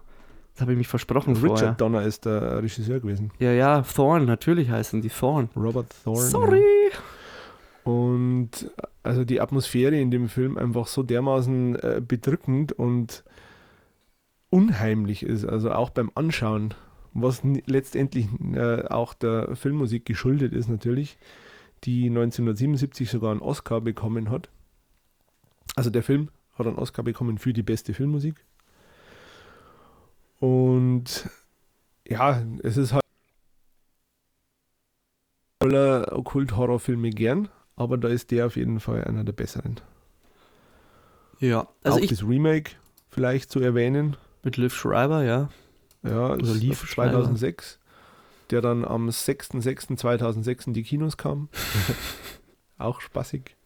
Ist auch sehr gut, muss man sagen, aber ähnlich wie bei Carrie, ähm, das Original leider unerreicht. Also, also was heißt leider? Ist unerreicht einfach. Das kommt das Remake auch nicht dran. Muss man ganz ehrlich sagen. Ja, also Ja. Das Omen, ja, habe ich gesehen, fand ich auch ganz okay. Ähm, gehört jetzt aber nicht so zu meinen äh, Nicht? Filmen. Wundert Ja, ja, du kannst dir aber ehrlich gesagt gar nicht sagen, warum. Also Mhm. kann, kann ich echt nicht sagen. Also es ist jetzt nicht so, dass mich da jetzt immer gelüstet, den äh, Ja, ich, öfter zu sehen. Aber er ist wichtig. Und natürlich, ich glaube, was auch damals so Mhm. relativ schwierig war für die Zuschauer, dass du halt ein Kind hast, das halt äh, in so Gräueltaten mit verwickelt ist und halt absolut böse ist. Mhm. Und das ist da, glaube ich, auch schon für die breite Masse ein Novum gewesen und dementsprechend auch hat es auch. da äh, wäre nur ein Fun Fact. ja, Der Damien hatte ja einen Rottweiler. ja, genau. Und in Amerika ist dann wirklich die Popularität dieser Hunderasse so dermaßen gesunken, es wollte keiner mehr einen Rottweiler haben, nachdem die Leute den Film gesehen haben. Ja, stimmt. Und ähm, Gregory Peck hat ein Mhm. sehr, sehr geringes äh, ähm, Budget für den Film bekommen oder ein sehr geringes äh, Gehalt, Gage, ja, die war sehr gering. aber ist dann an den Einnahmen ähm, beteiligt worden und somit war dann das Omen für ihn der lukrativste Film, den er jemals gedreht hat. Weil er ja Mhm. schon sehr viel eingespielt hat und ja auch ähm, Mhm. die breite Aber Masse den getroffen sollte man definitiv gesehen haben. Also, Ja, d- sehen auf jeden Fall. Aber wie gesagt, er gehört jetzt nicht zu meinen Lieblingsfilmen. Mhm. Dann machen wir wieder einen kleinen Zeitsprung von drei Jahren.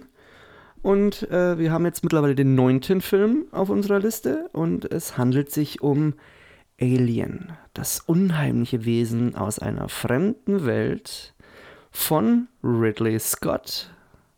1979 mit Sigourney Weaver in der Hauptrolle als Ellen Ripley. Mhm. Äh, wahnsinnig starker Film. Ist jetzt aber eher so Sci-Fi- Sci-Fi-Horror. Kurz angerissen, worum geht's? Also es geht um den Erzfrachter Nostromo. Der ist auf Heimatkurs zur Erde und empfängt ein Notsignal. Ähm, es gibt da so einen Computer, der dann selbstständig seinen Kurs ändert, also dorthin, wo das Notsignal gesendet wird und die Crew dann aus dem Kälteschlaf erwachen lässt. Ähm, sie kommen dann an auf einen unbewohnbaren Himmelskörper und entdecken dort ein Wrack. Und da gibt es dann eine Leiche, dessen Brustkorb zerstört ist. Und ähm, man findet da ein paar so Eier. Und Ellen Ripley kommt dann irgendwann so auf den Trichter und äh, meint, das war wohl gar kein Notsignal, sondern eher ein Warnsignal. Ja, und dann nimmt die Crew etwas mit an Bord, was auf gar keinen Fall zur Erde kommen darf. Mhm. Ja, und hat auch Filmgeschichte geschrieben. Ist, glaube ich, bis zu dem Zeitpunkt der erste Film gewesen, der eine Frauenfigur in der Hauptrolle als Eine Gegenpol, Heldin, ja. ja, eine Heldin hat, als Gegenpol zu den Männern und sich auch noch durchsetzt durch äh, und vor allem durch ihre Intelligenz, dass sie halt einfach wesentlich clever ist, cleverer ist als äh, ihre Mhm. männlichen Protagonisten. Und natürlich eine der ikonischsten Horrorfiguren ever geschaffen hat, und zwar das Alien, das äh, von H.R. Giger Hans Rüttli Giger. Hans Rüttli Giger äh, kreiert Ja, wurde und auch einen Oscar Künstler. dafür bekommen hat. Hm, ist ein Schweizer Künstler gewesen. Genau. Der hat das Alien, den Xenomorph quasi erschaffen. Ja. Hans Rüttli. Ja, ähm, was soll man zu dem Film noch groß erzählen? Ja, ist Anschauen. halt, ist halt so seine eigene Liga so ein bisschen. Wobei ich glaube, dass Aliens ähm, von James Cameron eine Spur besser ist. Der gilt, glaube ich, allgemein, also Ja. Aliens als bester Alien-Ableger. Aber den Grundstein ist. Hm. hat Alien natürlich Ridley Scott gelegt. Ähm, was ganz äh, interessant ist, dass es dann, in, also der Darsteller, der das Alien gespielt hat, der war irgendwie so 2,10 Meter groß.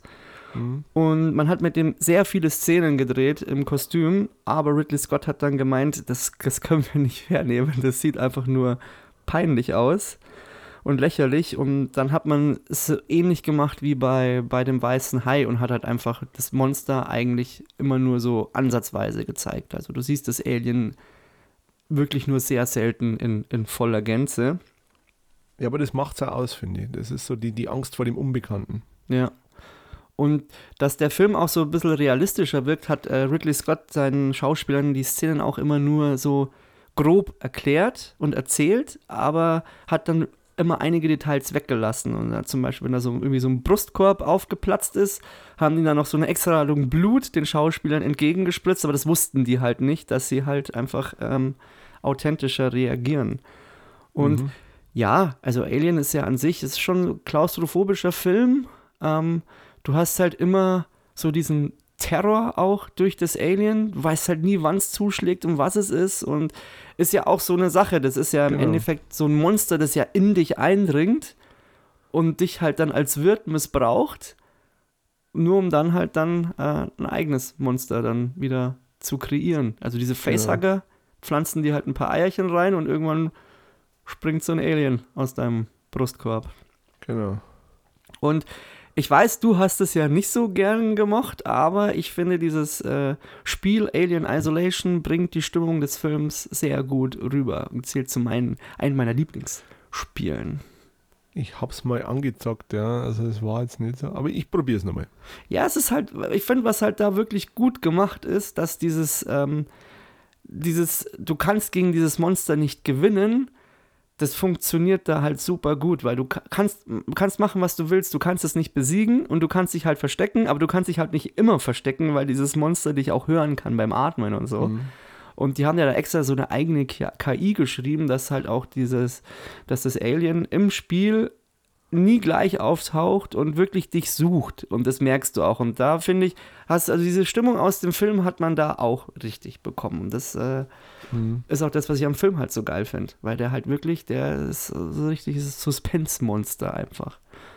Und teilweise natürlich auch so ein bisschen eklig. Also er hat schon seine, seine kleinen Gore-Elemente mit drin. Ja, und natürlich Sigourney Weaver. Einfach fantastisch in ihrer Rolle. Auf jeden Fall. Genau. Dann müssen wir mal wieder zum. Müssen ein bisschen Gas geben, sonst wird die Folge wieder so lang. Ich schau mal, bei wie viel Ja. sind wir denn jetzt gerade schon? Oh ja, eine Ja, ja, Stunde ja eh 22, das geht ja noch. Im Jahre 1982 sind wir ja schon klein, ne? Ja, jetzt sind wir erst noch im Jahre 1980. Ah, 80, stimmt. Ja. Hier gibt es auch noch was. Ein, ein, ein bahnbrechendes Meisterwerk von Stanley Kubrick. The Shining mit Jack Nicholson. Großartiger Regisseur. Ja, als Jack Torrance. Mhm. Erzähl uns doch mal, worum geht's? Oder erzähl, erzähl uns mal ein bisschen was zu, zu The Shining. The Shining. Es geht um eine Familie, die ähm, quasi in einem Hotel in den Bergen von Colorado, Colorado, Colorado. Colorado ähm, über den Winter als äh, Hausverwalter quasi eingesetzt werden. Also die, die, der Vater quasi als Hausverwalter und der nimmt seine Familie mit. Ähm, das Hotel hat jedoch eine Vorgeschichte auch, wo der äh, äh, letzte Hausverwalter in den 70er Jahren seine ganze Familie ermordet hat. Ja. Und sie lassen sich davon aber nicht recht beeindrucken und ähm, nisten sich trotzdem ein in dem Hotel, machen sich gemütlich. Jedoch ähm, häufen sich die äh, merkwürdigen Vorkommnisse. Also liegt es an der Isolation, abgeschnitten von der Außenwelt, ne, in diesem Hotel in den Bergen, wo über den ganzen Winter kein Mensch ist, außer die Familie. Und dann häufen sich halt die übernatürlichen äh, Ereignisse, sage ich mal.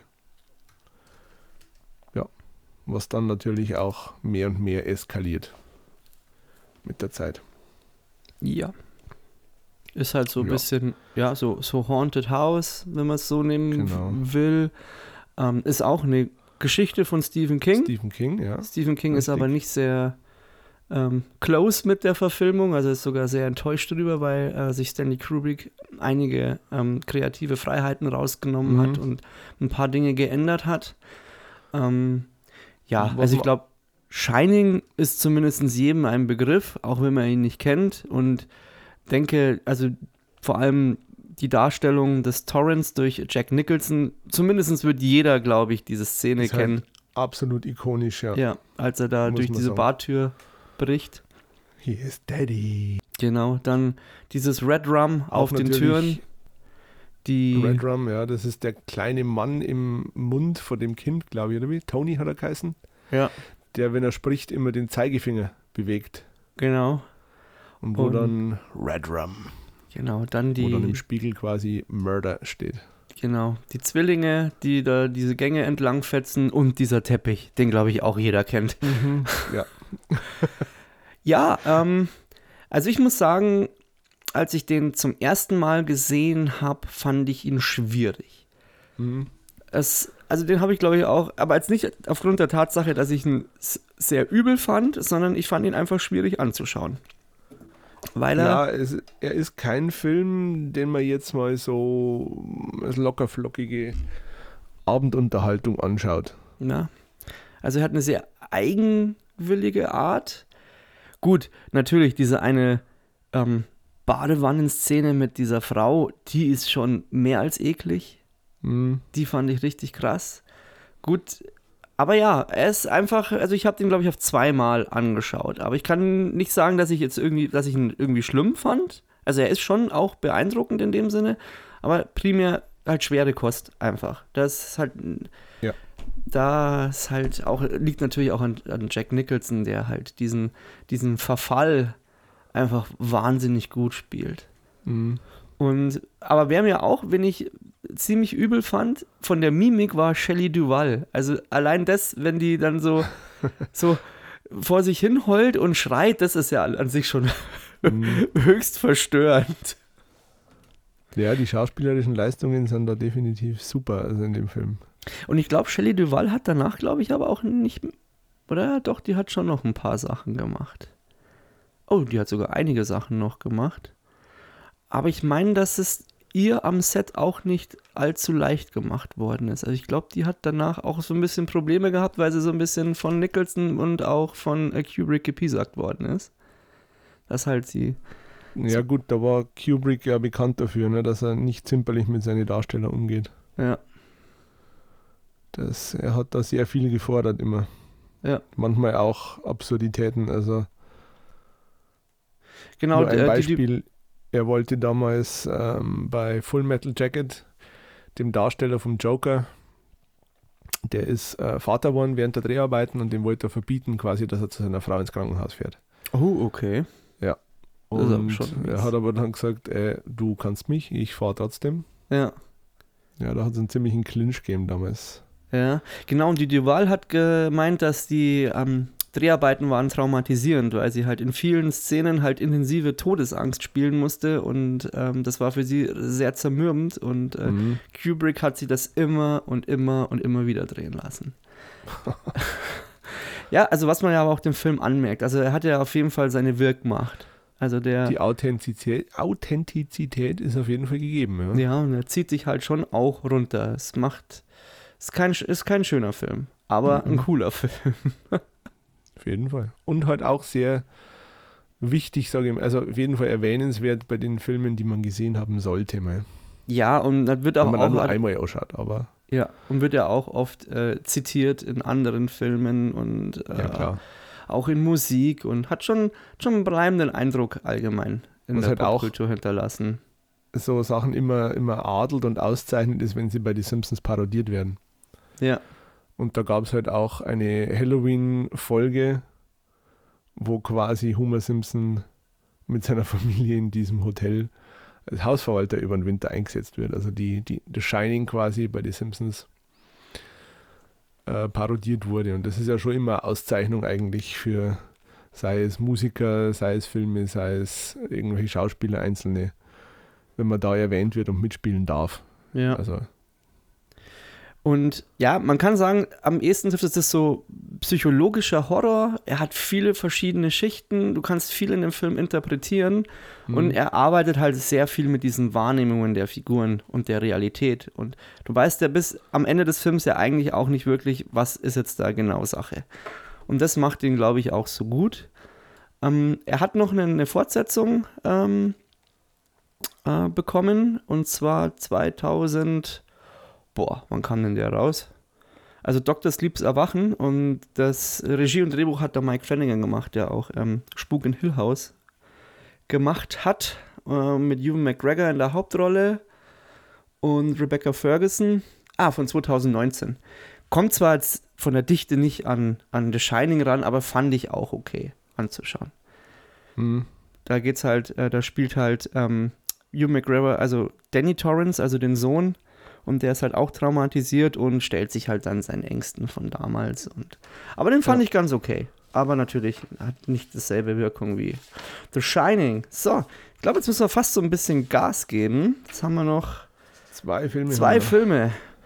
Und zwar, zum einen haben wir, wir sind jetzt bei 1981, einen Film, den äh, John Landis gedreht hat, der normalerweise für Komödien zuständig ist und die Blues Brothers gedreht hat, den glaube ich auch, äh, also der auch jedem ein Begriff ist. Mhm. Und zwar reden wir von American Werewolf. Jo.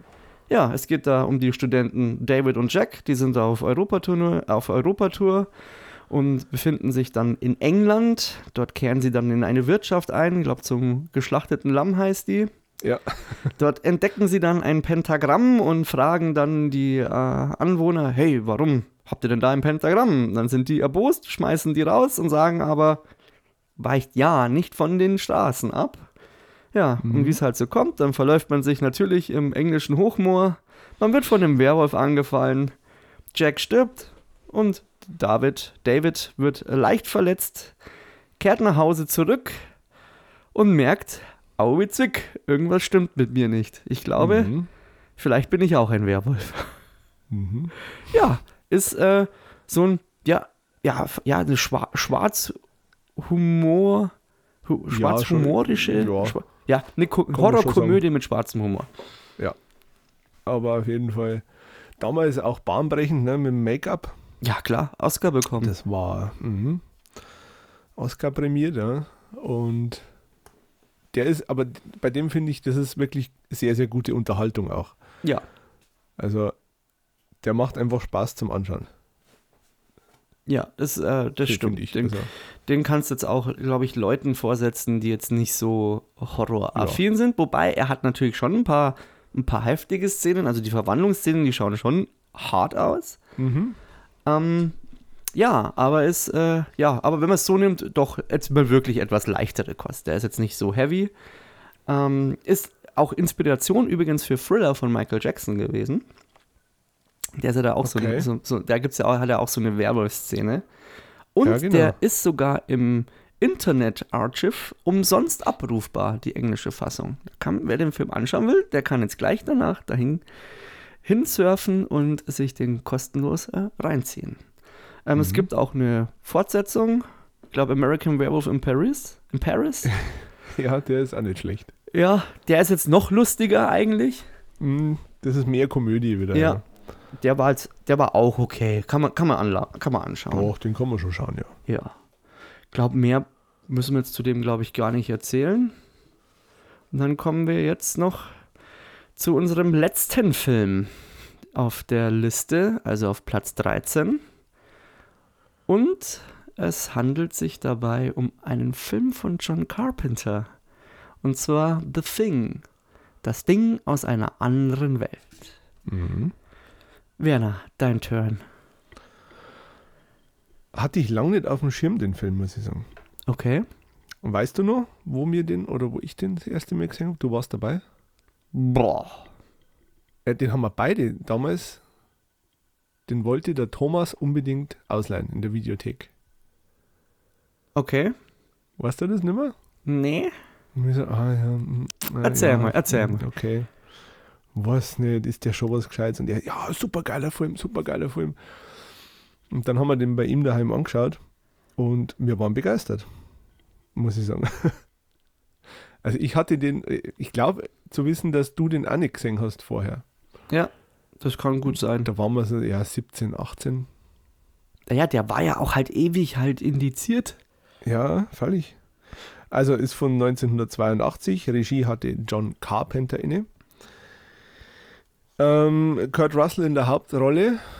Und es geht im Endeffekt um eine äh, Polarstation, eine Forschungsstation.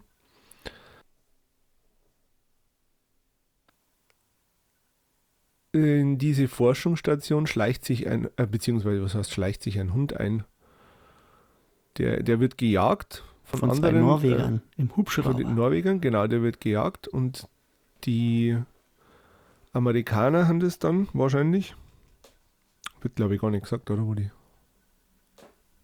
Oder Hm. waren das Amerikaner? Ja, es ist ein Amerikaner. Es ist ein amerikanisches bestimmt. Forschungsteam in der Arktis. Ja. Genau, und die retten dann quasi den Hund. Was aber ein fataler Fehler war. Ja. äh, ein außerirdischer Parasit befindet, in äh, der dann natürlich wächst und sich äh, die Crew der amerikanischen Forschungsstation einverleiben möchte. so, das ist so die Rahmengeschichte, würde ich sagen. Ja. Ähm, wenn man es so nimmt, auch eine Art Kammerspiel, Mhm, weil es halt hauptsächlich in dieser arktischen Forschungsstation spielt. genau. Ähm, teilweise schon recht krasse Splatter-Effekte. Das war äh, dass er für die meisten nicht so zugänglich war, der Film, weil die Splatter-Effekte halt teilweise schon sehr heftig sind. Also Ja. da Weil es halt nach- die Splatter-Sahne. ja nach äh, Halloween und äh, die Klapperschlange so der erste Flop war für John Carpenter. Ja, Ähm, der erst im Nachhinein dann genau.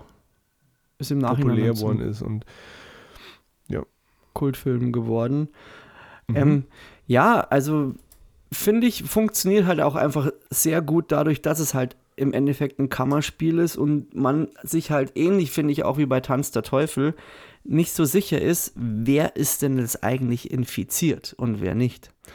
Und ähm, sie können sich ja da auch gegenseitig Genau. testen und dann ist es so, wenn einer sich nicht testen will, dann hat er irgendwas zu verbergen und damit spielt der Film halt einfach auch ganz viel. Mhm. Misstrauen untereinander wird dann geschürt und auch Kurt, wieder die zwischenmenschlichen Beziehungen einfach, ne? ja, und Kurt In Russell Krisensituationen. Ist auch eine ziemlich coole Socke im Film. Mhm. Und ja, also ist erzählerisch dicht, ist super spannend, hat auch lauter handgemachte Effekte, das muss man halt auch sagen. Deswegen wirkt es halt auch einfach so gut, weil es halt echte Effekte sind und die auch äh, sehr eklig sind. Und das Setting eigentlich auch ein bisschen recht außergewöhnlich ist. Also ich kenne jetzt wenig Filme, die in der Arktis spielen. Ähm, wen ich da jetzt vielleicht noch erwähnen würde, weil wir gerade bei diesen Settings sind, ist The 30 Days of Night. Oh, ja, super. Der ist halt auch cool, wo es um so Vampire geht. Die, da sind sie auch am, am Nordpol und da ist so eine Stadt, die halt einfach 30 Tage dann in der Nee. Dunkelheit ist und das ist natürlich für Vampire ein gefundenes ist Fressen. in, in Barrow sind da, in Alaska. Oder in Alaska. Das ist die nördlichste Siedlung der Welt, ja. Also das ist stimmt, Stimmt. wirklich auch mit der, mit der Polarnacht, mit der langen. Ja.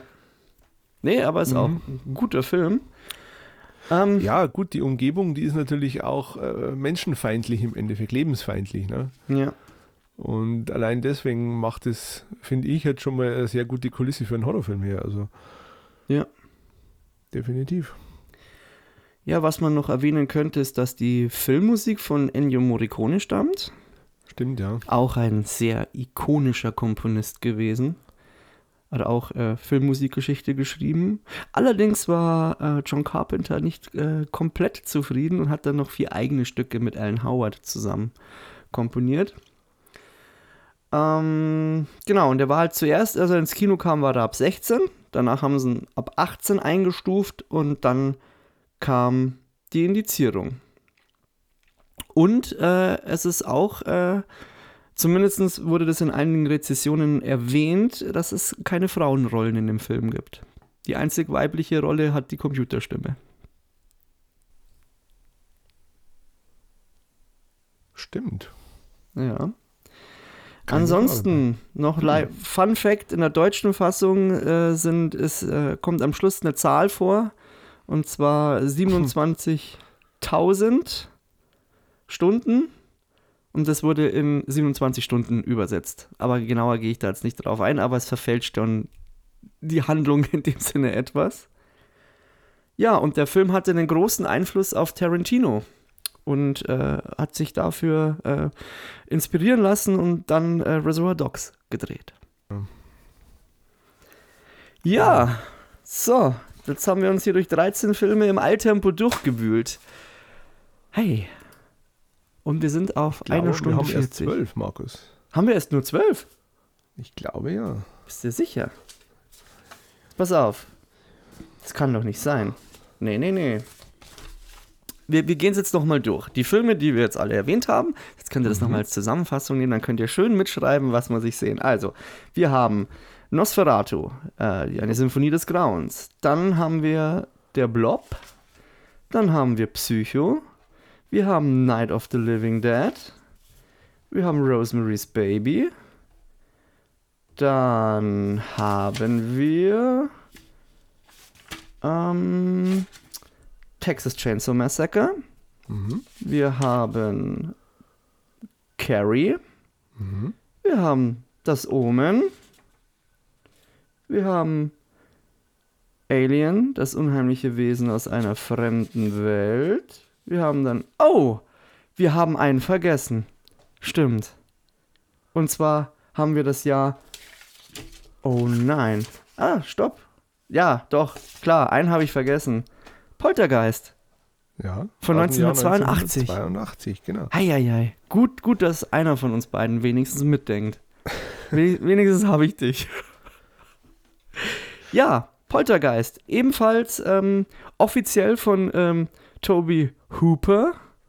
Der ist als Mhm. offizieller Regisseur benannt, aber man vermutet, dass es eigentlich Steven Spielberg war. Der vor allem in der Post-Production ähm, involviert war. Da hat man Toby Hooper außen vor gelassen. Ich weiß aber nicht warum. Und du merkst dem Film aber eigentlich auch an, dass es, ähm, also der trägt eigentlich von vorne bis hinten Steven Spielbergs ähm, Handschrift. Und ja, worum geht's? Also es geht um die Familie Freeling und ähm, die wohnt in so einer Fertigbausiedlung, so typisch amerikanisch. Und ähm, die kleinste Tochter beginnt Carol abends Ann. beginnt abends ähm, Schlaf zu wandeln. Und äh, da gibt es dann auch diese ikonische Szene, als sie vor diesem Fernseher sitzt und ähm, bei diesem Ameisenbild oder diesem Bluescreen oder wie man das nennt, die Hand so, nee, äh, Ameisenbild, so die Hand an dem Bildschirm hält Stimmt. und ähm, dann irgendwann die Worte spricht, Mhm. äh, sie sind da. Ja, und dann wird die Familie, also zuerst vor allem die, die Mutter und die Tochter, von so harmlosen Spukerscheinungen heimgesucht, wie so, Löffel verbiegen sich und Stühle sind verschoben und die Mutter findet das am Anfang auch noch fa- faszinierend und alle finden es lustig und machen da so ihre Spielchen. Aber dann irgendwann werden die Attacken aus der Geisterwelt äh, brutaler und härter und gipfeln dann in dem Verschwinden von Carol Ann. Genau. Genau, das wäre so die grobe Handlung. Ähm, es gab Oscar-Nominierungen für die Effekte und die Musik. Die Musik war von Jerry Goldsmith. Und ähm, ja, würde ich jetzt mal sagen, ist jetzt mit von der Liste einer der am gewöhnlichsten Horrorfilme. Ist halt Haunted House. Ja. Und ja, also den kannst du, ja, also, ja, da, aber dadurch, dass es halt, dass Steven Spielberg da so viel mit, ähm, mitgemacht hat oder so augenscheinlich den auch gedreht hat, nenne ich ihn mal, es ist ein bisschen zugänglicher, finde ich. Mhm. Das ist jetzt Ja, nichts, was dich verstört oder so, sondern es ist so wohliges Gruseln.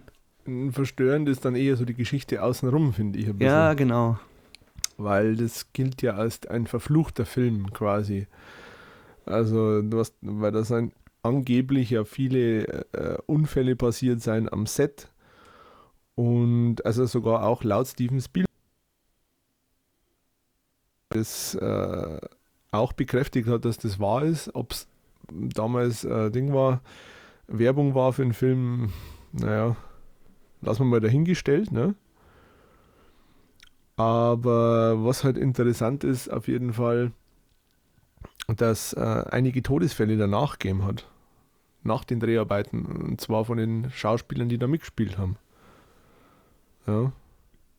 Also zum Beispiel die äh, Dominique Dunn, die Schauspielerin, die ist im Alter von 22 Jahren von ihrem Freund erstochen worden. Dann der äh, Schauspieler, der den Reverend gespielt hat, der ist an Magenkrebs gestorben, ein paar Jahre drauf. Und die Heather O'Rourke, die wo die Carol Ann gespielt hat, also das Mädel, das Kleine, die ist mit zwölf Jahren an einem Darmverschluss gestorben. Also die sind da alle irgendwie hops gegangen, ne?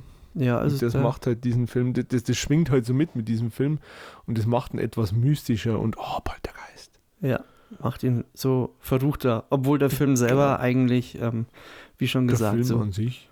typischer Mainstream, ja. ja, typischer Mainstream-Grusel ist. Macht Spaß, äh, ist halt natürlich auch für die damalige Zeit in den 80ern halt von den Effekten her halt einfach bahnbrechend.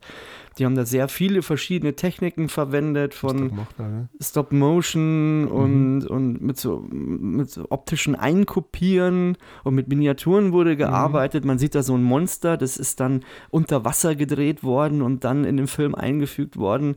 Und das waren, glaube ich, mit so unter die ersten Arbeiten, die Industrial Light and Magic ähm, äh, gemacht haben.